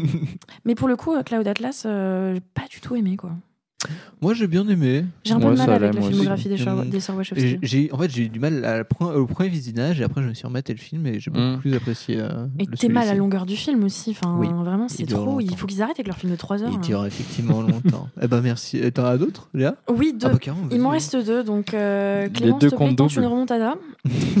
deux comptes doubles. En vrai, si tu veux, ouais, ça, ça pourrait te faire gagner. hein. Alors, là, encore une fois, rien à voir. Décadence. Hum, hmm, Décadence. On est plus dans le registre de l'horreur. Ah bon? Mhm. Hmm, L'horreur. C'est avec des enfants? C'est une saga. Conjuring? Mm. non. non, une saga un peu Freddy. plus gore quand même. hein, euh. Gore? Ouais, Attends, répète le titre. Non, c'est pas Paranormal Activity. Euh, Décadence. Décadence. Saut. C'est Ah. C'est Oh, Saw. bien joué, bien joué, bien Bah joué. là, techniquement, les, gens- les ils sont à 3 du coup, comme on a dit, compte double. Oh mon dieu, mon dieu. Donc ça remonte, Clément, tu te fais rattraper là. hein. J'ai l'habitude. Euh, dernier, Le tout dernier, attention. qui me fait vraiment rire. Euh, Vie libre ou crève. Vie. On dirait le mauvais titre d'une comédie. Ça n'a rien à voir avec une Vie comédie. libre ou trêve. Indice, un acteur qui joue dans le film, Alan Rickman. D'ailleurs, D'ailleurs. Die Hard. Oh putain, il l'a. Libre ou crève, quoi. Oh, c'est nul comme titre. Attends, on a Donc combien on compte est, là on est à 7, 7 pour Lilian, 5 pour Clément, 3 pour les joué, Let's go Donc, euh, bah, du coup, euh, Mais attends, eh, bah, du coup c'est mais les du coup, ingé Polo, t'étais au qui- courant direct, c'est-à-dire que c'est toi Non, qui donnes bien maintenant ouais. hein. J'ai rien à voir avec ça. Ah, tout à coup. Tout à coup, ça joue plus. oh non, ça se trouve, il va donner ses points à Clément, t'imagines Ça lui permettrait de gagner. Je propose que tu fasses ça éventuellement, comme ça on, on boit gratuitement ce soir. Je pose mon veto tout de suite. bah, merci beaucoup Léa pour, euh, pour le jeu. C'était hyper sympathique. C'est toujours un plaisir de gagner. Non. Pas du tout compétiteur, gagné le au plan mec. test. en. Mais de ouf, attends, moi j'ai pas d'argent. Je vais réfléchir à un autre jeu pour la prochaine fois. J'ai soif. Euh, bah écoute, on va passer aux sorties de la semaine. On a quelques-uns. Euh, on se passe l'écran, euh, Clément, parce qu'on les a pas notés cette fois-ci. Ton écran ne marche pas. Ah oui, c'est vrai, mon écran bug un peu. Bah, si tu veux, je l'ai fait, j'ai j'ai appris à lire sur cet écran. Vas-y, vas-y. Alors, du coup, pour les sorties de ce 25 euh, janvier, on va voir euh, Mayday, film américain de Jean-François Richer avec euh, Gérard Butler et Mike Cotter. Euh, pour le pitch, un pilote commercial, Brody Terrence, a réussi l'exploit de faire atterrir son avion endommagé par une tempête sur la terre ferme. Il va découvrir qu'il s'est déposé sur une zone de guerre. Et là, ça, a l'air de partir un peu en cacahuète. On a du coup un autre film qui va qui va être du coup Vaincre ou mourir de euh, de Paul Mignot et euh, Vincent Mottez. 1793, voilà trois ans que Charette, ancien officier de la marine royale, s'est retiré chez lui en Vendée, dans le pays de, euh, dans le, en Vendée. Point. Je pour m'aider à lire. Par contre, charrette. Charrette, ouais, c'est ça, charrette. Euh, dans le pays, la colère des paysans gronde. Ils font appel aux jeunes retraités pour euh, prendre le commandement de, de la rébellion. En quelques mois, le marin désœuvré devient chef charismatique et un fin stratège, entraînant à sa suite paysans, déserteurs, femmes, vieillards et enfants, dont il fait une armée redoutable car insaisissable. Le combat pour la liberté ne fait que commencer. Ensuite, on va pouvoir retrouver, euh, qu'est-ce qu'on a? On avait Tard de Todd, euh, Todd Field avec euh, Kate Blanchett euh, no- notamment. Donc, c'est l'histoire de Lydia Tarr, une chef d'orchestre largement considérée comme l'une des meilleures dans son domaine et la toute première femme conductrice d'un grand orchestre allemand. Et après, pour les autres films, du coup, vous pourrez retrouver, euh, qu'est-ce qu'on va avoir? On va avoir Retour à Séoul, euh, donc euh, film coréen, j'imagine. Oui, temps, oui, j'ai vu la bande-annonce temps, aujourd'hui, il a l'air vraiment fun. Euh, on a aussi euh, Tu choisiras la vie, euh, In- Infinity Pool, non, ça, ça sort le 27 et je suis pas sûr que ça sorte dans, dans beaucoup de salles. Et pour en citer un dernier, du coup, on a la famille Asada. Euh, je trouve que toi, tu en avais entendu parler, Clément. de Euh, celui-là. c'est sur- juste dans le métro, j'ai vu l'affiche et puis ils en parlent comme un, un très bon Ok. film japonais. Donc euh, voilà. Ok, un film japonais. Bah voilà, bah, moi j'adore les films japonais. Pour- Moi aussi. Ça donne envie de, de retourner en salle du coup euh, pour cette semaine. On vous conseille ces, ces films-là à, à voir du- qui sortent du coup dès demain. Euh, on a fini avec cette émission. Euh, dernière chose, on va souhaiter un joyeux anniversaire à Paul. Notre émission joyeux anniversaire Ouais, Paul. Ah, bon joyeux anniversaire, Paul. Merci, Paul. merci. Et euh, qui nous a qui a une annonce à faire apparemment pour, euh, Oui. pour quelque chose de sa part. Euh, c'est gentil de me donner un peu de temps bien d'antenne. sûr, mais, de sur cette normal. émission. D'ailleurs, j'ai fait des apparitions sur le jeu, mais euh, c'est parce que j'avais des réponses que vous trouvez pas. Ça, Tu nous as sauvés. Euh, oui, alors euh, si vous avez une minute euh, pour ceux qui sont restés euh, jusqu'à la fin de l'émission, je fais une petite promo, euh, je fais des mix sur euh, SoundCloud. Pour l'instant, j'aimerais bien les mettre sur les plateformes, mais il faut payer euh, une blinde à la SACEM, donc euh, ça attendra un peu.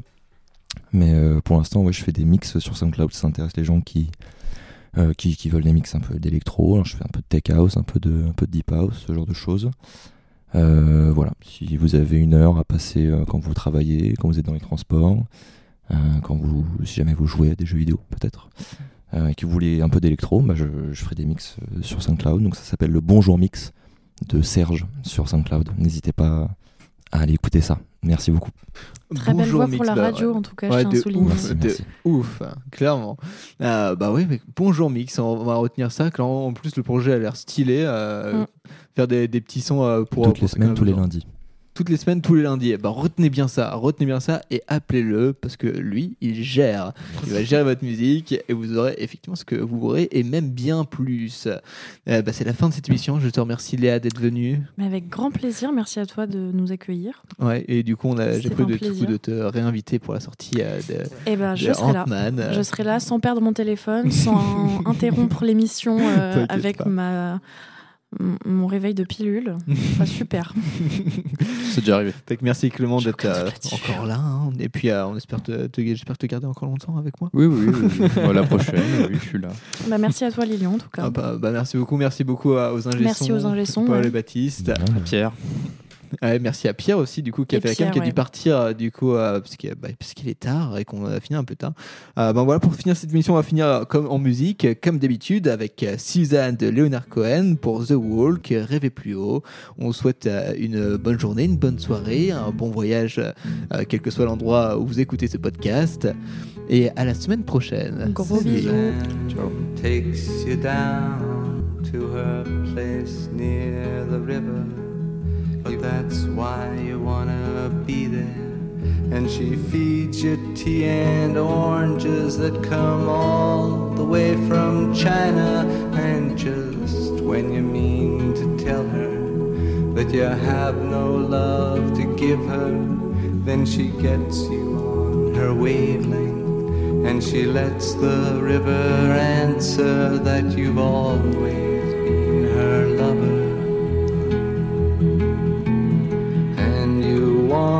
travel with her, and you want to travel blind, and you know that she will trust you, for you've touched her perfect body with your mind.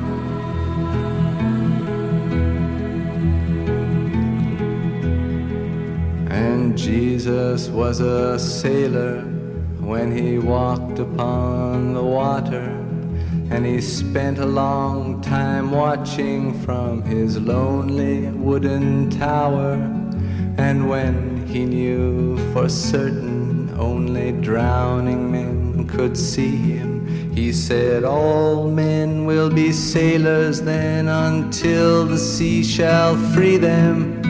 But he himself was broken long before the sky would open, forsaken, almost human. He sank beneath your wisdom like a stone.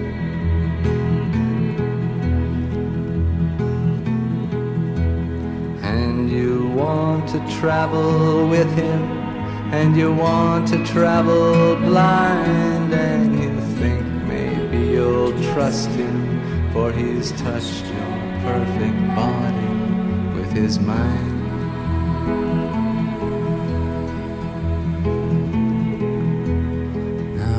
Suzanne takes your hand and she leads you to the river. She is wearing rags and feathers from Salvation Army counters, and the sun pours down like honey on Our Lady of the Harbor. And she shows you where to look among the garbage and the flowers. There are heroes in the seaweed, there are children in the morning. They are leaning out for love. They will lean that way forever while Suzanne holds the mirror. And you want to travel with her, and you want to travel blind, and you know you can trust her, for she's touched your perfect body with her mind.